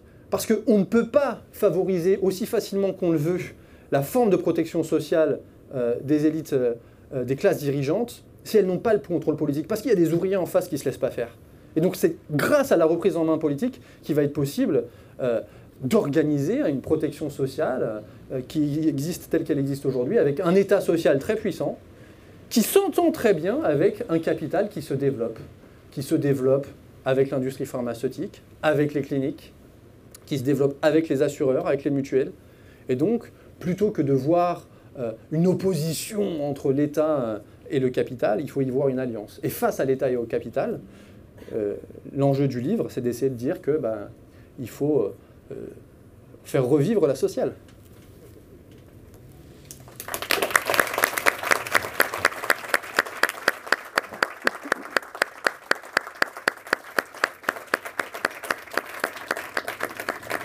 Merci grandement, camarades, pour cette destruction vigoureuse du mythe de l'État social. Je vous propose de lever la main si vous avez quelques questions. Est-ce qu'il y a quelques questions? Je vous propose d'en prendre, euh, je ne sais pas, un lot de quelques-unes, de revenir à la tribune, et puis on fait euh, une deuxième tournée euh, au besoin. Et ensuite, on peut aussi rester, boire des verres, parler de manière un peu plus voilà, conviviale. Je, vous laisse lever la main, il y a bien des questions. merci beaucoup à, vous deux pour cette intervention très riche. Moi, je me suis procuré le livre il y a il y a quoi, il y a peut-être deux semaines, euh, mais de façon totalement fortuite. En fait, je me balade dans une librairie et puis euh, je suis interne en fait d'anesthésie et je suis avec mes camarades justement jeunes internes aussi. Et, euh, et je voulais justement m'informer par rapport à tout ce concept de financement de la Sécu, etc. Parce que voilà, je, je, pense que tout le monde sait aujourd'hui l'état de l'hôpital public en France. Et moi, depuis que j'ai fini mes études et que je travaille à l'hôpital, tous les jours, je déchante mais totalement de, des conditions de travail, euh, des, lits qu'on ferme. En ce moment, je suis en réanimation, euh, on ferme des lits parce qu'il manque de personnel et compagnie. Enfin, je, m'interroge beaucoup. Euh, et, je vous avoue que je suis même dans une optique de me dire pourquoi, pourquoi rester en France Pourquoi pas voir dans d'autres pays comment ça se passe, comment ça fonctionne Et vous, en fait, quel serait votre discours justement à des jeunes médecins comme nous ici qui avons envie d'être reconnaissantes aussi par rapport à ce que la France nous a donné. C'est ici qu'on a grandi, c'est ici qu'on a fait nos études, qu'on a fait tout notre cursus. Donc on, a envie de soigner des gens finalement avec qui on a grandi, avec qui on a évolué. Mais à la fois, je vous dis clairement, moi personnellement en tout cas, je déchante euh, de semaine en semaine, de mois en mois. Donc voilà, comment, qu'est-ce que vous pourriez dire à... Merci beaucoup. Merci à toi. J'arrive tout de suite. Je attends, attends, ah, on prend quelques questions. Comme ça, on en fait plusieurs. Vous pouvez prendre des petites notes et ensuite on répond. Bonjour, alors merci, merci beaucoup euh, Nicolas euh, pour votre livre que j'ai dévoré, qui était absolument passionnant, un, remarquable travail. Euh, deux petites questions très rapides. La première, c'est euh, vous parlez de l'auto-organisation des travailleurs. Euh, on lit pas souvent, ou on n'entend pas souvent décrire quel était le contenu concret de cette auto-organisation. Les travailleurs, étaient élus. À quel travail ils étaient avant? Est-ce qu'ils arrêtaient leur travail pour faire des missions d'organisation de la sécurité sociale? Est-ce qu'ils étaient payés pour le faire?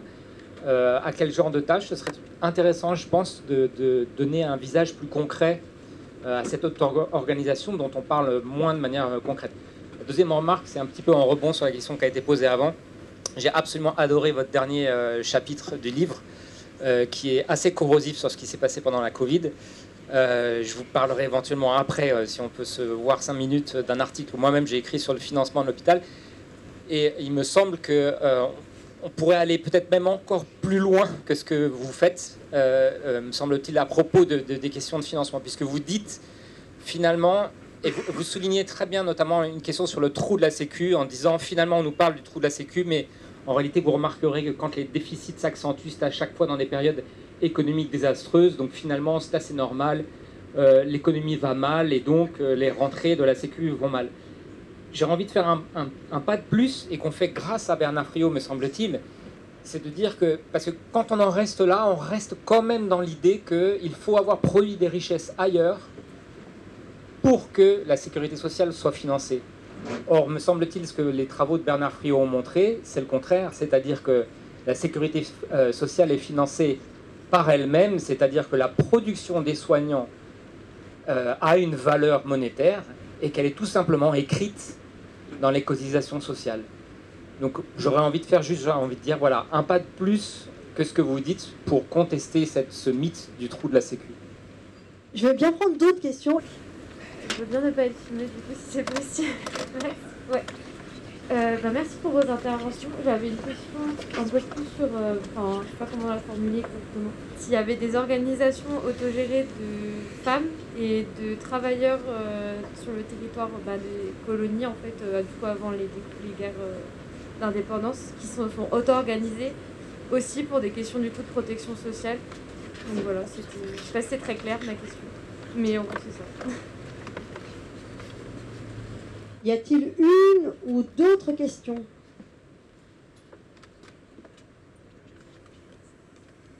Oui, bonjour. Euh, c'est vrai qu'on associe l'État social à, la, construction républicaine. Et vous avez tous les deux cité euh, d'abord le, Second Empire et euh, l'État français de, de, 40 à 45, à 44, comme des étapes vraiment essentielles dans la construction de l'État social. Est-ce que vous pourrez revenir sur ces deux, ces deux périodes-ci. Euh, donc le Second Empire et État français. Vous souhaitez que je revienne à la tribune ou on prend une dernière question? Nicolas, Bernard? Regardez comme c'est des bons élèves, hein. je vous dis travailleurs. Nicolas, comme auteur, en tout cas, on a eu la chance de l'avoir à la fabrique impeccable. Je reviens à la tribune ou j'en prends une dernière? Bonjour, oui, euh, éventuellement par rapport à la sécurité euh, sociale de l'alimentation, dont Bernard Friot euh, semble un, peu parler. Euh, je lui demandais simplement si euh, les réglementations européennes et le rapport quasiment de salariat qu'ont les agriculteurs vis-à-vis de leurs revenus, ça, ça, pouvait poser problème par rapport à la sécurité de l'alimentation. Et voilà, par, par, rapport aux réglementations européennes, quel genre d'interaction? Merci. Dernier tour de piste.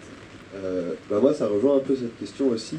le régime général a été mis en place à un moment où la construction européenne n'avait pas euh, voilà, euh, émis tant de règles sur bah, la compétition. Et aujourd'hui, donc pour reprendre l'exemple d'une société, sécurité sociale de l'alimentation, dans quelle mesure, c'est plus une riposte du capital que j'évoque là, dans quelle mesure toutes ces règles édictées ne seraient pas euh, enfin, voilà, euh, édifiées devant, euh, devant toute tentative de, création d'un marché, voilà, une sécurité sociale de l'alimentation, d'un marché communiste en marge du marché capitaliste. voilà, moi, c'est un peu les, les réflexions que j'ai en ce moment sur la sécurité sociale de l'alimentation. Comment ça se fait euh, j'ai peut-être pas très bien compris, mais comment ça se fait que les, les ancêtres des mutuelles, si bien compris les sociétés de secours mutuelles, soient devenues des objets, des organisations aussi capitalistes aujourd'hui? Comment ça se fait? Comment ça... Alors qu'à la base, ça avait l'air plutôt auto-organisé, assez proche de ce qui était en 46. Comment ça se fait que ce soit devenu aussi capitaliste? Dernier tour, question? Merci beaucoup. Euh, j'ai l'impression, en fait, il y a une espèce de jeu de. Si je comprends bien un peu l'histoire, c'est un peu un jeu de subversion. En fait, chaque, euh, chaque camp se subvertit. Le camp communiste va subvertir des institutions capitalistes comme les caisses de sécurité sociale organisées, gérées par les patrons pour reprendre le pouvoir politique et le subvertir. Et puis par exemple, l'État social va subvertir les caisses de mutualité pour en institution capitaliste, c'est ce qu'on voit aujourd'hui. Et quelles sont un peu les perspectives que nous, on aurait aujourd'hui pour subvertir de nouveau les institutions présentes et se le réapproprier? Voilà. Je redonne la parole à la tribune. Je vais faire écho à quelques-unes, hein, pas à toutes, euh, surtout que je suis incompétent sur un certain nombre. Et puis, euh, quelques questions pourront être aussi l'objet de, de, réponses de l'un et de l'autre, chacun un peu à sa façon. Mais euh, à propos de, je les prends dans l'ordre je les ai notés, quid pour une hospitalière désemparée qui, se demande même si ça vaut le coup de continuer euh, dans le système euh, hospitalier français. disons, j'ai deux, deux réponses. Hein. Il, y il, y en a une qui est ben, restée et, et retrouver le, moment euh, du premier confinement. Hein. Dans le premier confinement, les, les gestionnaires étaient complètement euh, HS, hein, euh, complètement débordés, et ce sont les professionnels qui ont repris le pouvoir hein, à l'hôpital. Et euh, dès ce premier confinement fini, dès juillet 60, 60 2020, on va dire, oui, ça signe mon âge, tout ça, dès, dès, juillet 2020, les Martin Hirsch et autres gaillards euh, euh, sont réapparus. Euh, alors Martin Hirsch par un bouquin en plus. Lui, il a eu le temps de faire un bouquin, lui, hein, au mois d'août. Au mois d'août 20, il sort un bouquin. Je sais plus quoi, le, coassement du nénuphar, ou je sais plus quoi, enfin une, une connerie quelconque à la Martin Hirsch. et, et, et, où il se, il se donne le beau rôle, une fois de plus, hein, alors qu'ils ont été complètement dans les choux. Mais en juillet, c'est là qu'ils reviennent et qu'ils intimident toutes celles qui avaient relevé la tête. Ils les déplacent, ils les euh, convoquent, ils les sanctionnent, euh, euh, ce qui montre que le lieu central de la lutte de classe, c'est le pouvoir sur le travail. Donc, que dire aux médecins hospitaliers, sinon que tant qu'ils ne s'organiseront pas collectivement, ça ne peut pas se faire à tout seul, ça, c'est pas possible. Hein, mais tant qu'ils ne s'organiseront pas collectivement, et pas que, mais tout l'ensemble des soignants, tant que les soignants ne s'organiseront pas collectivement pour reprendre le pouvoir sur leur travail, pour réaffirmer la clinique contre les protocoles, pour en finir, etc., etc., c'est sûr qu'il euh, y aura une forme de, désespoir collectif. il y a une deuxième solution que j'ai rencontrée aussi, qui est l'exit, hein, c'est-à-dire euh, des, des maisons médicales qui se construisent. Euh, à partir de, salariés qui euh, deviennent libéraux, euh, qui n'en peuvent plus euh, de l'hôpital, qui n'en peuvent plus des EHPAD, et donc des infirmières, des médecins généralistes, spécialistes, des psychologues, etc., deviennent libéraux, récupèrent les actes de l'assurance maladie et les transforment en salaire qu'ils se partagent entre eux. Hein. ils ne, vivent pas euh, de leurs actes, euh, plus exactement, ils les partagent et euh, il y a énormément d'expériences de ce genre, soutenues par ailleurs par toutes les collectivités locales qui essayent d'en finir avec les déserts médicaux hein, et qui finalement accueillent volontiers ces, ces dissidents de l'hôpital.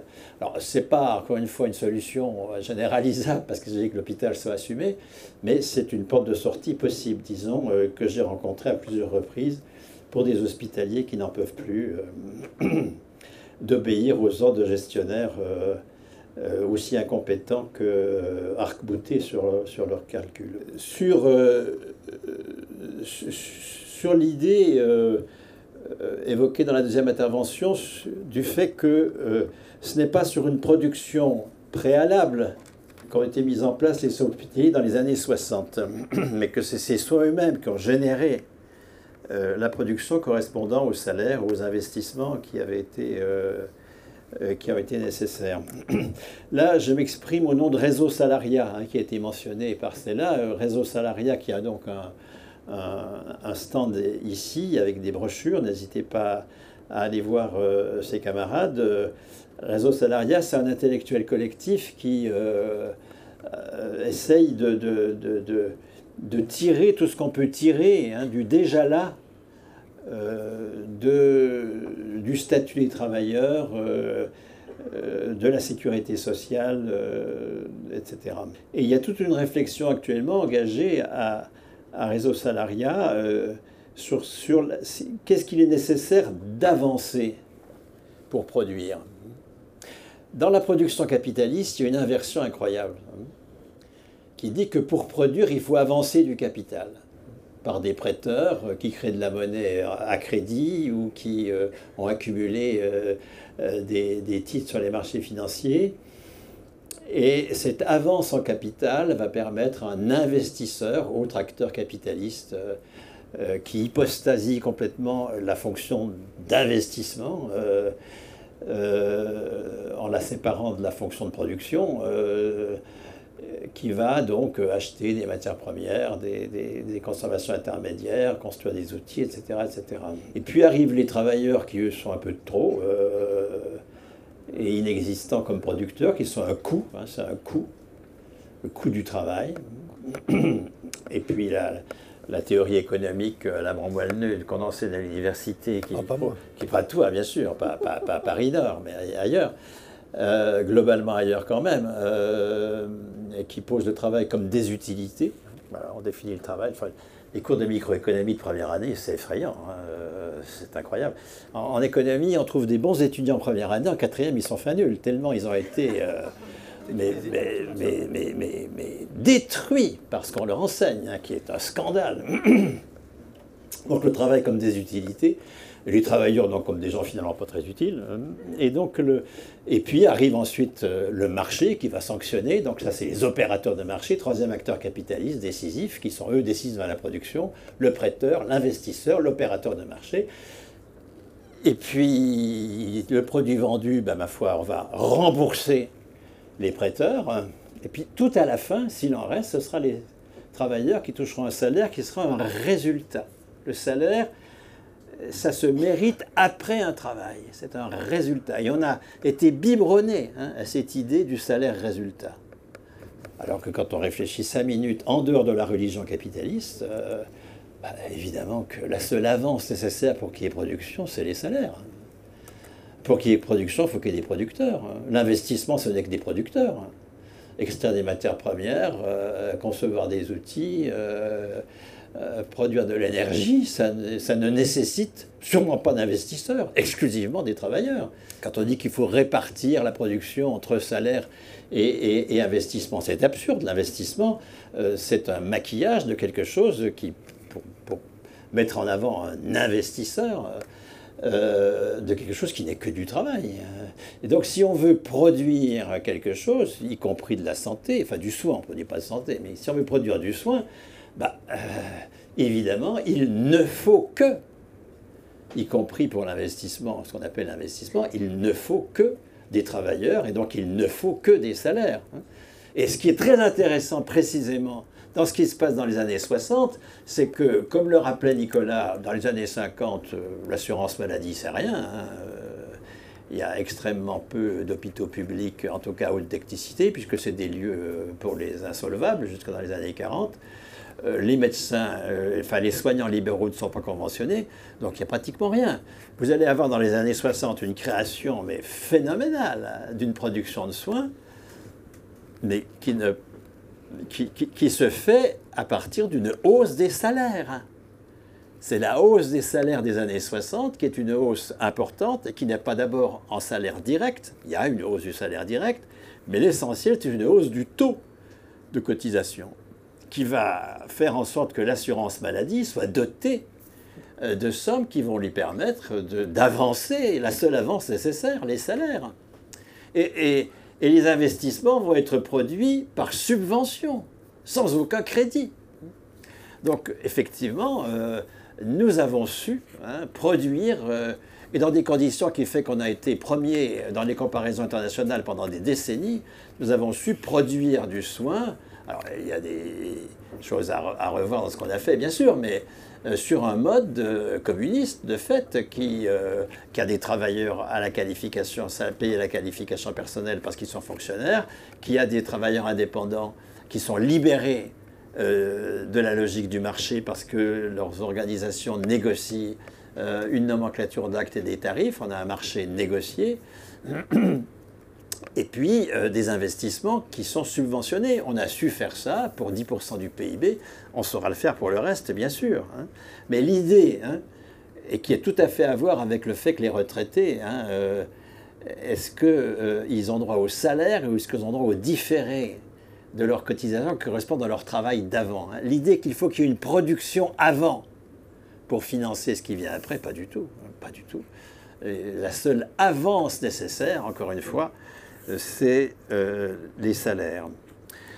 Euh, sur, euh, sur SSA et PAC, toujours réseau salarial encore, hein, comme intellectuel collectif qui réfléchit sur la SSA. Oui, sécurité sociale de l'alimentation, pardon, et politique agricole commune, donc les questions de, de l'Union européenne. Je ne parle pas des règles européennes, je parle de la PAC. La PAC en tant que telle. Alors dire que du coup ça fait des agriculteurs des salariés, non, mais de fait, euh, l'essentiel des ressources des agriculteurs aujourd'hui ne vient pas du chiffre d'affaires de leur vente, hein, mais vient de la politique agricole commune. Donc c'est quelque chose sur lequel on peut s'appuyer hein, pour sortir de la logique marchande ces travailleurs et effectivement créer une sécurité sociale de l'alimentation qui euh, les paye à la qualification personnelle, euh, comme le sont les soignants, euh, eux-mêmes reversant euh, le chiffre d'affaires de leur vente à la caisse de sécurité de l'alimentation et ne se payant pas sur leurs bénéfices, mais étant payés par la qualification dont ils sont porteurs. Tout ça, bien sûr, euh, a une anticipation en quelque sorte dans le fait que ce n'est pas du tout leur chiffre d'affaires qui décide aujourd'hui, enfin leur bénéfice qui décide en vue des agriculteurs. C'est pinesse. Hein. Le, bénéfice des agriculteurs, c'est à peine le SMIC. Hein. Ce qu'ils gagnent en plus, c'est éventuellement en plus, qui est pas, c'est la PAC hein, qui est pour l'essentiel.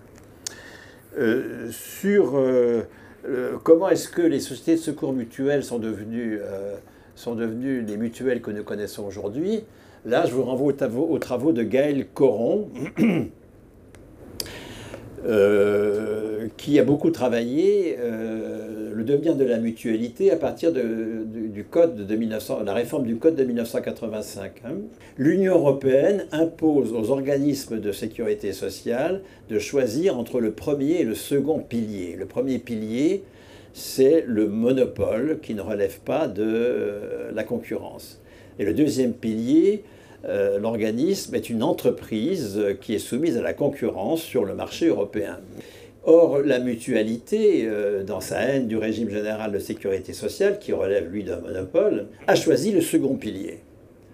Mais choisissant le second pilier, elle a choisi la logique financière, bien sûr. C'est un choix délibéré, euh, et c'est un choix encouragé par le patronat, parce que où en sommes-nous aujourd'hui, depuis que Lionel Jospin, funeste Premier ministre de la gauche plurielle, c'est un des gouvernements les plus épouvantables qu'on ait eu au cours de la Ve République, euh, dans ce que j'étudie moi, hein, euh, je sais pas quoi, la, prime d'activité à la place de la hausse du SMIC, euh, les régimes complémentaires à la place du régime de, sécurité sociale, les exonérations de culture patronale sous prétexte des 35 heures, fait, etc., etc. Bien. En supprimant la cotisation salariée à l'assurance maladie en 97, Jospin euh, la remplace par la CMU. Et c'est là qu'on voit une CMU qui devient très importante, qui n'avait été créée que pour, euh, disons, euh, un point pour les allocations familiales par regard en 89 ou 90. La C... Qu'est-ce que j'ai dit? Ah ben, oui, ben la CMU, c'est une autre saloperie de Jospin, oui c'est vrai, mais j'ai oublié, oui d'accord. le, le euh, la CSG, donc, euh, un, point euh, sous Rocard, un point de plus avec Simone Veil pour le Fonds de solidarité vieillesse, et puis quatre points ou davantage avec, avec Jospin qui supprime les cotisations salariées. Au nom de ce qui va devenir euh, ensuite une distinction entre des besoins universels qui relèvent d'un panier de soins et qu'il faut financer par l'impôt. Il n'y a aucune raison que ce soit le travail qui finance l'universel. Et donc il va y avoir un panier de soins financé par la, euh, par, euh, la CSG, impôt de solidarité. Et puis, euh, en plus, alors, au-delà de ce panier de soins, si on veut des prestations qui n'ont pas le caractère d'absolue nécessité du panier de soins, alors bah, là, ce sera du j'ai cotisé, j'ai droit.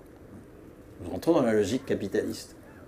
J'ai cotisé, j'ai droit. J'ai des droits à la mesure de ma contribution. C'est la distinction entre les besoins contributifs, les, enfin, les prestations contributives, non contributives, enfin toutes ces distinctions qui s'opèrent dans les années 90 que Yann Lelan a énormément analysé dans sa thèse. Et ce panier de soins, euh, il, a vocation à, se rétrécir hein, au fur et à mesure que on lui substitue le j'ai cotisé, j'ai droit, dont le vecteur, c'est la mutualité, bien sûr. Hein.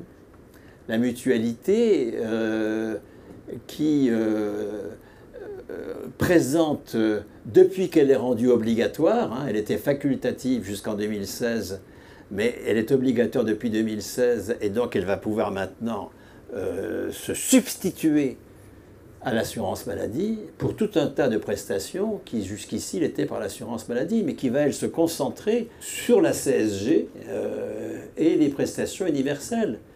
Et puis alors, euh, il va falloir ensuite entrer dans la logique capitaliste du j'ai cotisé, j'ai droit. Là, encore une fois, la mutualité, c'est parce qu'elle est prétendument présentable, qu'elle n'aurait pas de, logique financière, ce qui est entièrement faux. Hein. La, mutualité embauche exactement les mêmes directeurs que, etc., et, obéit aux mêmes logiques. Là, en plus, étant sur le, marché européen en compétition, euh, elle, a dû s'étendre incroyablement. Hein. Les toutes petites mutuelles ont disparu au bénéfice d'immenses empires financiers à l'échelle européenne qui obéissent totalement à une logique financière.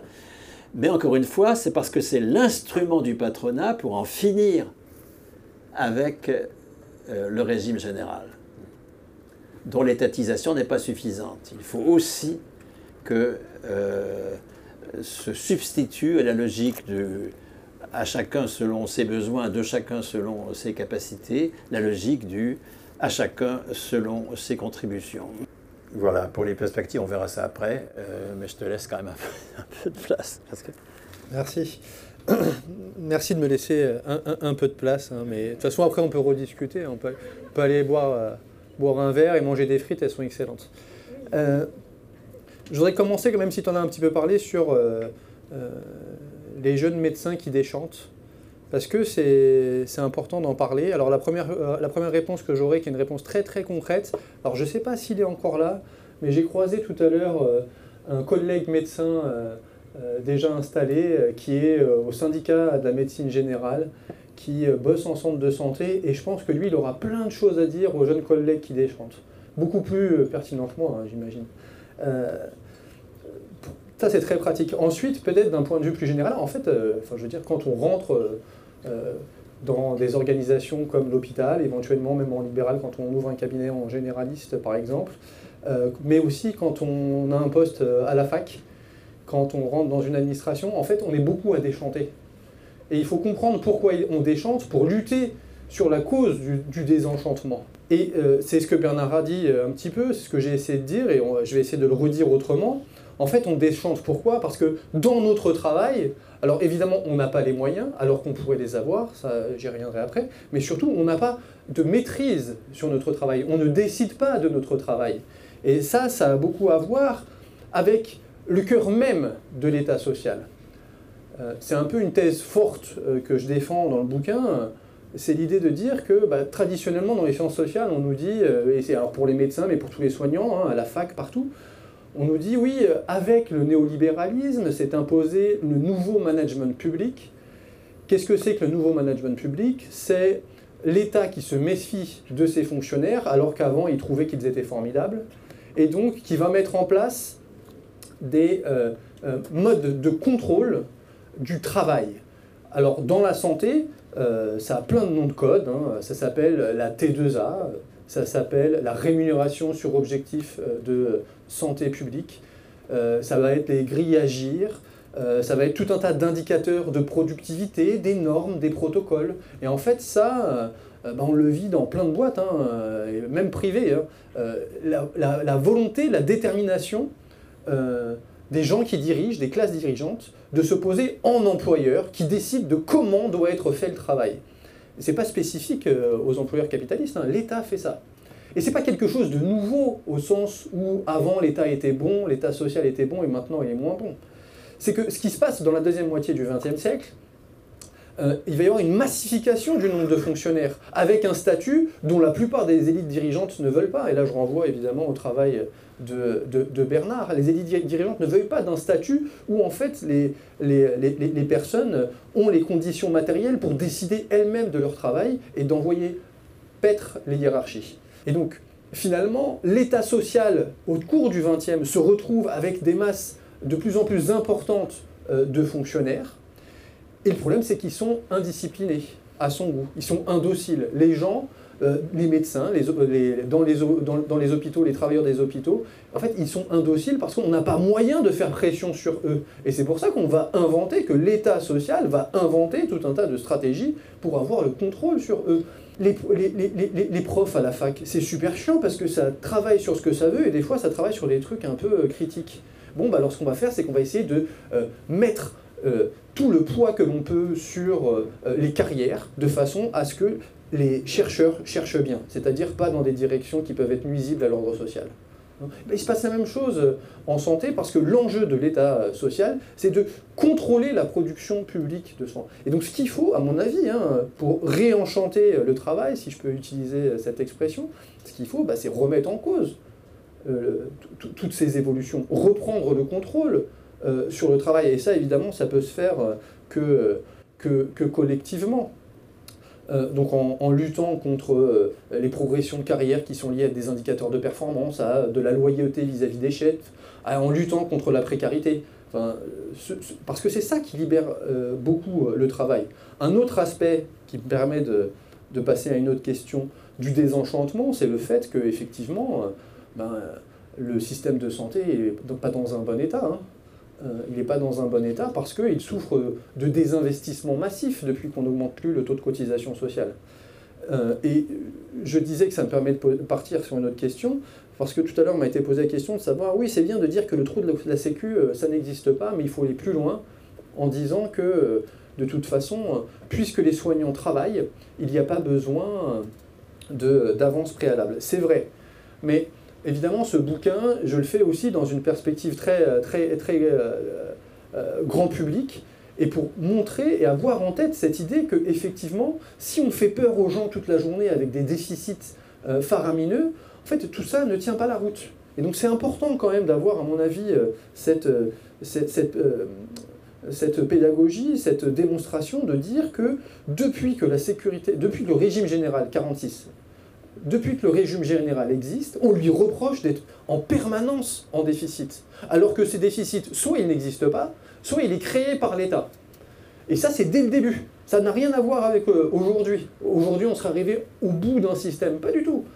Je vous ai parlé tout à l'heure du débat de 1949. Il fait suite à une campagne de presse euh, absolument euh, d'une violence inouïe de, euh, des, journaux, bah, comme le Figaro par exemple, qui dit quoi? Qui, dit, euh, qui s'inquiète des déficits à la sécurité sociale et qui dit que quand même la sécurité sociale, c'est un monstre euh, à cinq pattes qui euh, dévore et allait ses enfants. Et donc il faut quand même bien faire attention à ce qu'on fait avec la Sécu parce qu'il y a déjà des déficits. Hum. Et en fait, cette thématique des déficits, elle va suivre l'institution tout au long de sa, tout au long de sa vie. En fait, la sécurité sociale, pour le dire simplement, euh, elle est au bord du gouffre depuis sa création. Évidemment, tout ça n'a pas de sens. Hein. Et en fait, on peut regarder euh, très tranquillement, en, observant les comptes de la Sécu, qu'à chaque fois, soit la Sécu, elle va bien, soit elle va mal, mais c'est justement à cause des crises du capitalisme. Le- L'exemple, que c'est ce que vous disiez tout à l'heure, l'exemple c'est de 2009, c'est- c'est c'est- c'est extraordinaire, 2008-2009. 2008, le déficit est de un peu moins de 10 milliards. 2009, le déficit est de 20 milliards du régime général de sécurité sociale. Qu'est-ce qui s'est passé? Pour doubler le déficit d'une année sur l'autre Les gens n'ont pas été plus malades. Il n'y a pas eu une masse de vieux qui sont partis à la retraite. Il n'y a pas eu euh, euh, des fraudes scandaleuses à la carte vitale. Qu'est-ce qu'il y a eu en 2008 Il y a eu une crise qui vient euh, des marchés immobiliers et financiers états-uniens qui s'est répartie, qui s'est propagée partout et donc qui a causé une réduction de l'activité en France, réduction de l'activité, réduction des cotisations et donc déficit. Et en fait, on devrait dire, mais tant mieux qu'il y ait eu un déficit, un doublement du déficit cette année-là. Et pourquoi tant mieux? Bah, Tout simplement parce que ça veut dire que bah, quand on a eu besoin de poursuivre la production, quand on a eu besoin de poursuivre les activités de la sécurité sociale, il a été possible de le faire. Heureusement. Sans sécurité sociale, que se serait-il passé? Ça aurait été bien pire. Donc, enfin, vraiment, l'idée, moi je suis d'accord avec ce que vous dites, puisque c'est euh, d'accord aussi avec Bernard, hein, de défendre l'idée que euh, la production de, soins, elle doit être financée, il n'y a pas d'enjeu de savoir s'il y a du déficit ou pas, mais c'est aussi important de, de, démythifier cette idée qu'on nous rabâche tout le temps. Là, la réforme des retraites, c'est la même chose, il y a du déficit. Il faut, euh, il faut faire attention pour les générations futures, parce qu'à chaque fois qu'il y a des réformes de la Sécu qui détruisent la Sécu, c'est pour la sauver. Hein, et parce que c'est pour les générations futures. Donc je pense que c'est quand même euh, très, très important. Et pourquoi c'est important aussi par rapport au désenchantement? Parce que j'essaie de garder le fil. En fait, dans le bouquin, j'essaie de dire une chose, c'est de dire que l'enjeu majeur autour de la Sécu, la bataille de la Sécu, c'est d'abord un enjeu de pouvoir, pas un enjeu financier. Pourquoi? Bah Parce que, en réalité, dans la sécurité sociale, on pourrait faire tellement mieux en restant uniquement avec les, comptes et les finances qu'on a aujourd'hui. Parce que des gabegies, il y en a énormément. Pourquoi? Mais parce que l'État social fait alliance avec le capital ou fait alliance avec les mutuelles et laisse perdurer des situations qui sont inacceptables. Enfin, qui sont inacceptables. Euh, moi, je vous laisse juge, mais par exemple, les complémentaires santé, mutualistes, mais aussi les autres. Chaque année, euh, chaque année, on pourrait faire l'économie de plus de 5 milliards d'euros en généralisant euh, le régime général au détriment des complémentaires santé. Parce que bah, la Sécu, ça marche mieux, et ça marche d'autant mieux si c'est en monopole. 5 milliards par an. 5 milliards, euh, ça veut dire quoi concrètement? Parce que c'est difficile de se représenter. 5 milliards, eh bien, euh, ça veut dire qu'en deux ans, on a euh, l'équivalent des investissements du Ségur de la santé. Le fameux plan massif de l'hôpital de Macron. Donc on peut se payer un Ségur. Le Ségur, en plus, il est prévu sur 10 ans. Hein. Les dépenses sont ventilées sur 10 ans. Le Ségur de la santé, vous vous rappelez, c'est ce fameux plan massif qui était censé être donné aux, soignants après avoir extrêmement méritant et, sauvé, et sauvé le gouvernement, beaucoup, l'État en, particulier. Le Ségur de la santé, c'était 8 milliards de salaires, donc ça on le met de côté, c'est récurrent, mais c'est aussi 13 euh, milliards, non pas d'investissement, mais de reprise de la dette. Alors je rentre pas dans le détail, mais bon, on, se passe des complémentaires et on peut se payer un Ségur tous les deux ans, au lieu d'en avoir un sur 10 ans. Pourquoi on ne le fait pas? On ne le fait pas, pas, pour des raisons euh, comment dire, économiques, mais politiques. Parce que l'État social ne veut pas. L'État social s'accommode très bien des assureurs à but lucratif. Il s'accommode très bien des instituts de prévoyance. Il s'accommode très bien de la mutualité, puisqu'il y a des liens euh, qui sont euh, très puissants entre toute une partie des élites politiques et ces institutions-là. Aujourd'hui, pour prendre un autre exemple, et c'est ce que j'essaie de faire dans le bouquin sur la situation contemporaine, prendre un autre exemple sur l'argent qu'on pourrait récupérer comme ça, de façon très naïve, sur la sécurité sociale Eh bien, c'est l'argent qui euh, est euh, gaspillé sur les marchés financiers à cause de la CADES, qui est un mécanisme de refinancement de la sécurité sociale. Comme on décide de ne pas donner de cotisation en plus à la Sécu, il y a des déficits. S'il y a des déficits, il faut les rembourser. Et pour les rembourser, l'État oblige à la Sécu d'aller chercher l'argent sur les marchés financiers. Il y a des collègues qui ont coûté combien ce que, ce que ça nous coûte mais ça coûte des dizaines de milliards depuis 1995. C'est pour ça que l'enjeu majeur, à mon avis, c'est pas un enjeu d'argent. D'ailleurs, l'enjeu majeur en 1945, ce pas un enjeu d'argent, c'est un enjeu de pouvoir. C'est parce que c'est en ayant le pouvoir qu'on va pouvoir mettre terme à des situations qui sont inacceptables. Et donc euh, désenchanter le travail euh, euh, des uns et des autres. Alors en disant ça, évidemment, j'ai été un peu long, je m'excuse, mais je pense que j'ai balayé quand même pas mal, de questions. Sur, la construction européenne, est-ce que finalement la construction européenne, euh, c'est pas une arme pour lutter contre nos luttes je, vais un peu vite, mais c'est ça. Mais évidemment. Et puis dès le début, je parlais du débat de 49, il est incroyable. Allez sur Gallica, c'est un site internet où il y a euh, toutes les archives euh, des débats. Essayez de le trouver, ce débat. Écrivez-moi, je vous donnerai la, la- référence. Mais c'est incroyable. Vous voyez des députés qui sont déjà en train de dire, des députés en train de dire, oui, mais vous qui voulez la construction européenne, c'est un député, disons, de centre droit qui parle à un député SFIO. Oui, vous qui voulez la, construction euh, européenne, euh, comment vont faire nos entreprises quand elles seront en concurrence avec les autres entreprises européennes? Bon, qu'est-ce que ça montre ça? Ça montre que nos élites politiques, nos classes dirigeantes, elles sont extrêmement bien informées de ce qui se passe, de comment ça marche. Ils sont pas bêtes. Moi, je ne suis pas du tout euh, partisan de cette idée sur laquelle nos classes dir- dirigeantes sont bêtes. Et au contraire, l'un des enjeux de la construction européenne, c'est bien de faire ce marché commun, qui est une formidable machine à remettre en cause euh, des, euh, des conquêtes euh, populaires. Et pourtant, ils le font, le marché commun, et ça n'empêche pas la sécurité, le régime général de, de continuer euh, sa progression. Donc évidemment qu'il y a des forces sociales en face qui vont lutter contre toutes les propositions alternatives. C'est évident. Et c'est pour ça qu'il faut, qu'il faut, qu'il faut s'organiser en face. Peut-être... euh, Second Empire, État français. ah oui, le Second Empire et, et- et- et l'État français, et la République.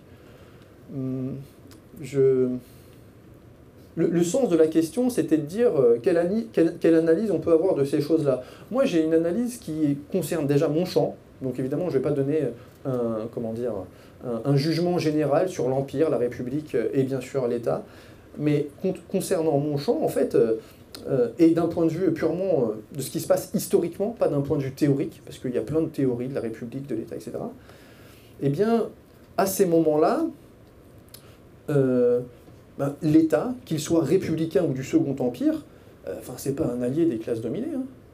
Le 19e siècle, c'est le siècle des, misérables, pour reprendre le mot du- d'Hugo, et c'est pas plus euh, le Second Empire que euh, euh, la Troisième République qui va mettre en place des politiques sociales euh, euh, qui sont des politiques sociales de progrès. Euh, D'ailleurs, j'ai parlé euh, tout à l'heure du euh, décret de 1852 sur euh, les mutuelles, et ça va me permettre de répondre peut-être aussi à une autre question. Euh, en fait, ce décret de 1852, c'est un décret de l'Empire, mais les classes populaires, et dit bah, on va autoriser les mutuelles, parce que les mutuelles, à cette époque-là, c'est un lieu de socialisation important, de démocratisation et d'organisation de, la lutte. Je l'ai expliqué tout à l'heure. Et ils disent déjà, il y a déjà des, des débats, je vous invite à lire, Bernard Gibault, qui est l'un des grands spécialistes de- des questions de mutuelles, de l'histoire de la mutualité et des assurances, euh, et qui explique très bien par le menu comment euh, déjà la Deuxième République se dit oui, on va autoriser les mutuelles, mais euh, il faut quand même qu'on puisse garder le pouvoir politique sur les mutualistes. Et est-ce que ça ne doit pas être le président de la République qui nomme les directeurs de mutualité? Ben, En fait, ça, il va se passer la même chose sous, l'Empire, sauf que ça va être l'empereur. Alors évidemment, ce n'est pas l'empereur directement, il y a tout un tas d'institutions entre, entre l'empereur et les mutuelles, mais c'est ça l'idée. Parce que, et ça me donne l'occasion de dire quelque chose, ce, livre, j'essaie de l'inscrire aussi dans, dans, comment dire, la discussion, le débat, que je ne cherche pas du tout à clore, hein, pas du tout, mais entre euh, démocratie et représentation. C'est-à-dire le débat entre, de fait de savoir comment est-ce qu'on organise le politique. Euh, et est-ce qu'on organise le politique par des systèmes représentatifs où on confie à des experts ou à des politiciens euh, la, la conception et l'application des politiques Ou est-ce que, euh, et donc c'est un- une question qui se pose euh, euh, dès, dès les événements révolutionnaires de 1789, est-ce qu'on accepte ce que c'est que la démocratie, c'est-à-dire l'exercice du pouvoir par les intéressés directement? De mon point de vue, le régime général, les premières sociétés de secours mutuels, ce qui se passe sous la commune, bah, ça relève de la démocratie. L'État social, c'est le régime représentatif.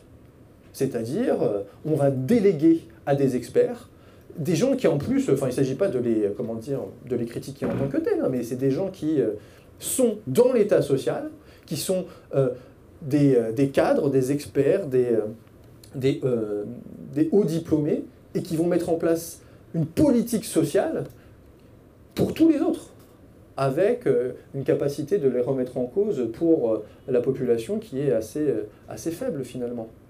Et d'ailleurs, l'État va se doter de tout un tas d'institutions qui vont, euh, qui vont être chargées de définir et d'appliquer les politiques sociales en dehors de toute forme de démocratie possible, parce qu'on nous parle beaucoup de démocratie sanitaire, mais euh, les associations de patients, les patients eux-mêmes, on leur demande jamais, par exemple, s'il faut euh, dérembourser les rendez-vous non programmés. Là, c'est l'une des, l'une des comment dire les, rendez-vous pour- auxquels les patients ne vont pas. Vous savez, là, le, mouvement de médecins libéraux qui est en grève, il dit qu'il faut faire payer aux patients et à la Sécu lorsqu'ils ne viennent pas au rendez-vous qu'ils ont programmé. Ah, les patients, on leur demande jamais leur avis, on ne sait même pas pourquoi. Alors évidemment, il peut y avoir une, justification du point de vue des médecins, mais est-ce qu'on s'est interrogé de savoir pourquoi les patients ne vont pas au rendez-vous? En fait, on se rend compte quand on... Enfin, il y a quelques recherches, je ne sais pas si elles font le, le, le- le tour de la question, mais qui montrent qu'en fait, les, les- les- personnes qui manquent les rendez-vous, beaucoup, elles les manquent parce qu'elles sont dans des situations de précarité importantes, parce qu'elles ont d'autres rendez-vous, par exemple à la préfecture, et qu'il faut ordonner les, euh, les, euh, les- les- les temps, les temps qu'ils ont. Donc tout ça pour dire quoi? Tout ça pour dire que, bah, évidemment, euh, l'État, euh, qu'il soit républicain ou du Second Empire, a toujours eu, dans le- les domaines qui m'intéressent, une euh, forme de révulsion pour des formes démocratiques. Et je pense que j'ai fait un peu le tour. Peut-être des questions auxquelles j'ai pas répondu, on pourra en reparler euh, tout à l'heure. Sur quelle perspective aujourd'hui? Non, c'est les perspectives aujourd'hui. euh, ben, les perspectives aujourd'hui, euh, une proposition qui, est aussi en discussion, un réseau salariat.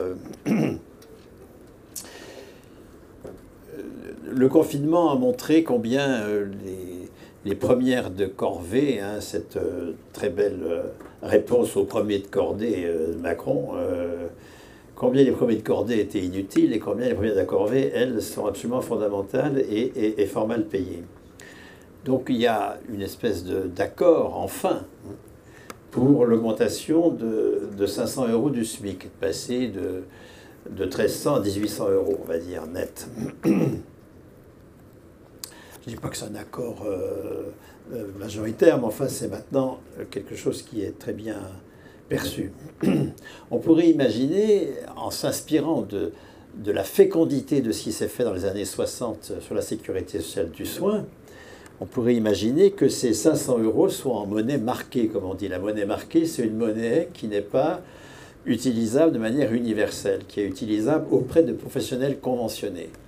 La cotisation de l'assurance maladie, elle génère euh, une carte vitale, et cette carte vitale, c'est de la monnaie. hein. on paye euh, des prestations et des, établissements euh, de soins, mais c'est de la monnaie qui n'est utilisable qu'auprès de professionnels conventionnés, ce qui est un outil formidable pour faire, bouger une production que de solvabiliser l'accès à des professionnels conventionnés, selon les critères de conventionnement qu'on va choisir justement pour euh, sortir d'une production capitaliste et, soutenir des productions non capitalistes. Pour que ce dispositif euh, qui euh, ferait que les titulaires du SMIC toucheraient encore 1300 balles sur le compte postal, mais plus 500 balles sur leur carte vitale, pour que ce ne soit pas un dispositif pour, pour pauvres, parce que je- enfin, ne- concernant que les salariés les plus faibles, on pourrait imaginer donc que tous les salaires, toutes les pensions euh, contiennent 500 euros de monnaie marquée euh, en leur sein, soit par une hausse, hausse des pensions les plus faibles, hausse du SMIC, etc., soit par une conversion, mettons un salaire de 3500 euros ou une pension de 3500 euros. Euh, 3000 seulement iraient sur le compte postal ou bancaire de l'intéressé et 3500 iraient sur la carte vitale. Et 500, pardon, iraient sur la carte vitale. Et puis entre 1800 et qui deviendrait le salaire minimum et, et 3000 euros, mettons, euh, le- les 500 euros seraient un mixte de hausse du salaire et de conversion euh, du salaire en, monnaie marquée. De sorte que donc toutes les pensions, tous les salaires euh, contiendraient 500 euros de monnaie marquée, euh, ce qui euh, double pratiquement euh, les sommes qui vont au régime général actuellement. Et donc nous aurions là quelque chose qui pourrait à la fois euh, relancer la sécurité sociale du soin, mais aussi euh, créer une sécurité sociale de l'alimentation, une sécurité sociale du transport de proximité, une sécurité sociale du logement, une sécurité sociale de la culture, enfin, tous des, des besoins de première nécessité euh, qui pourrait être assumé partiellement en sécurité sociale. Sur ce modèle-là, étant entendu que on ne conventionnerait hein, évidemment que des professionnels non capitalistes, des professionnels qui ne font pas appel au marché des capitaux, etc. etc.. Ce qui était le cas dans les années 60, hein, où euh, l'industrie pharmaceutique était encore publique, elle n'était pas privatisée comme elle l'a été par la suite ou, au même moment. Enfin, euh, les cliniques n'avaient pas encore le poids qu'elles ont, ont aujourd'hui. Euh, à, l'époque, l'assurance maladie n'était pas une vache à lait du capital comme elle l'est aujourd'hui. Et il n'y avait pas la CADES, où effectivement, la CADES, c'est, spectaculaire. Hein, 80 milliards euh, amortis avec 40 milliards de taux d'intérêt. Enfin, c'est quelque chose de... Une performance. Hein. Euh, il, faut, vraiment être... Euh, et donc les cotisations hein, à la sécurité sociale servent à alimenter les taux d'intérêt invraisemblables que paye la CADES, qui est vraiment du point de vue populaire, un, accident historique, enfin, c'est bien sûr. Donc, euh, euh, nous, pouvons euh, mettre en sécurité sociale, produire sur un mode non capitaliste euh, énormément de choses dès lors que nous augmentons les salaires et, nous les payons en partie en monnaie marquée, c'est-à-dire sur lequel on a une, sur lequel des caisses, euh, mais des caisses cette fois-ci complètement euh, démocratiques, hein, par le régime général étatisé, bien sûr, hein, mais des, caisses à l'échelle territoriale adéquate, avec les, professionnels, mais aussi les usagers. On a bien vu en matière de sida combien la présence des usagers est fondamentale pour une démocratie du soin. On ne peut pas confier le soin uniquement aux professionnels, il faut que les usagers aussi participent de la délibération, mais dans tous les domaines, absolument dans tous les domaines. Donc nous pouvons, euh, en multipliant ces lieux de délibération à l'échelle adéquate, euh, redonner vie hein, à cette auto-organisation des travailleurs en utilisant euh, une monnaie marquée. C'est tout à fait possible. Merci les garçons.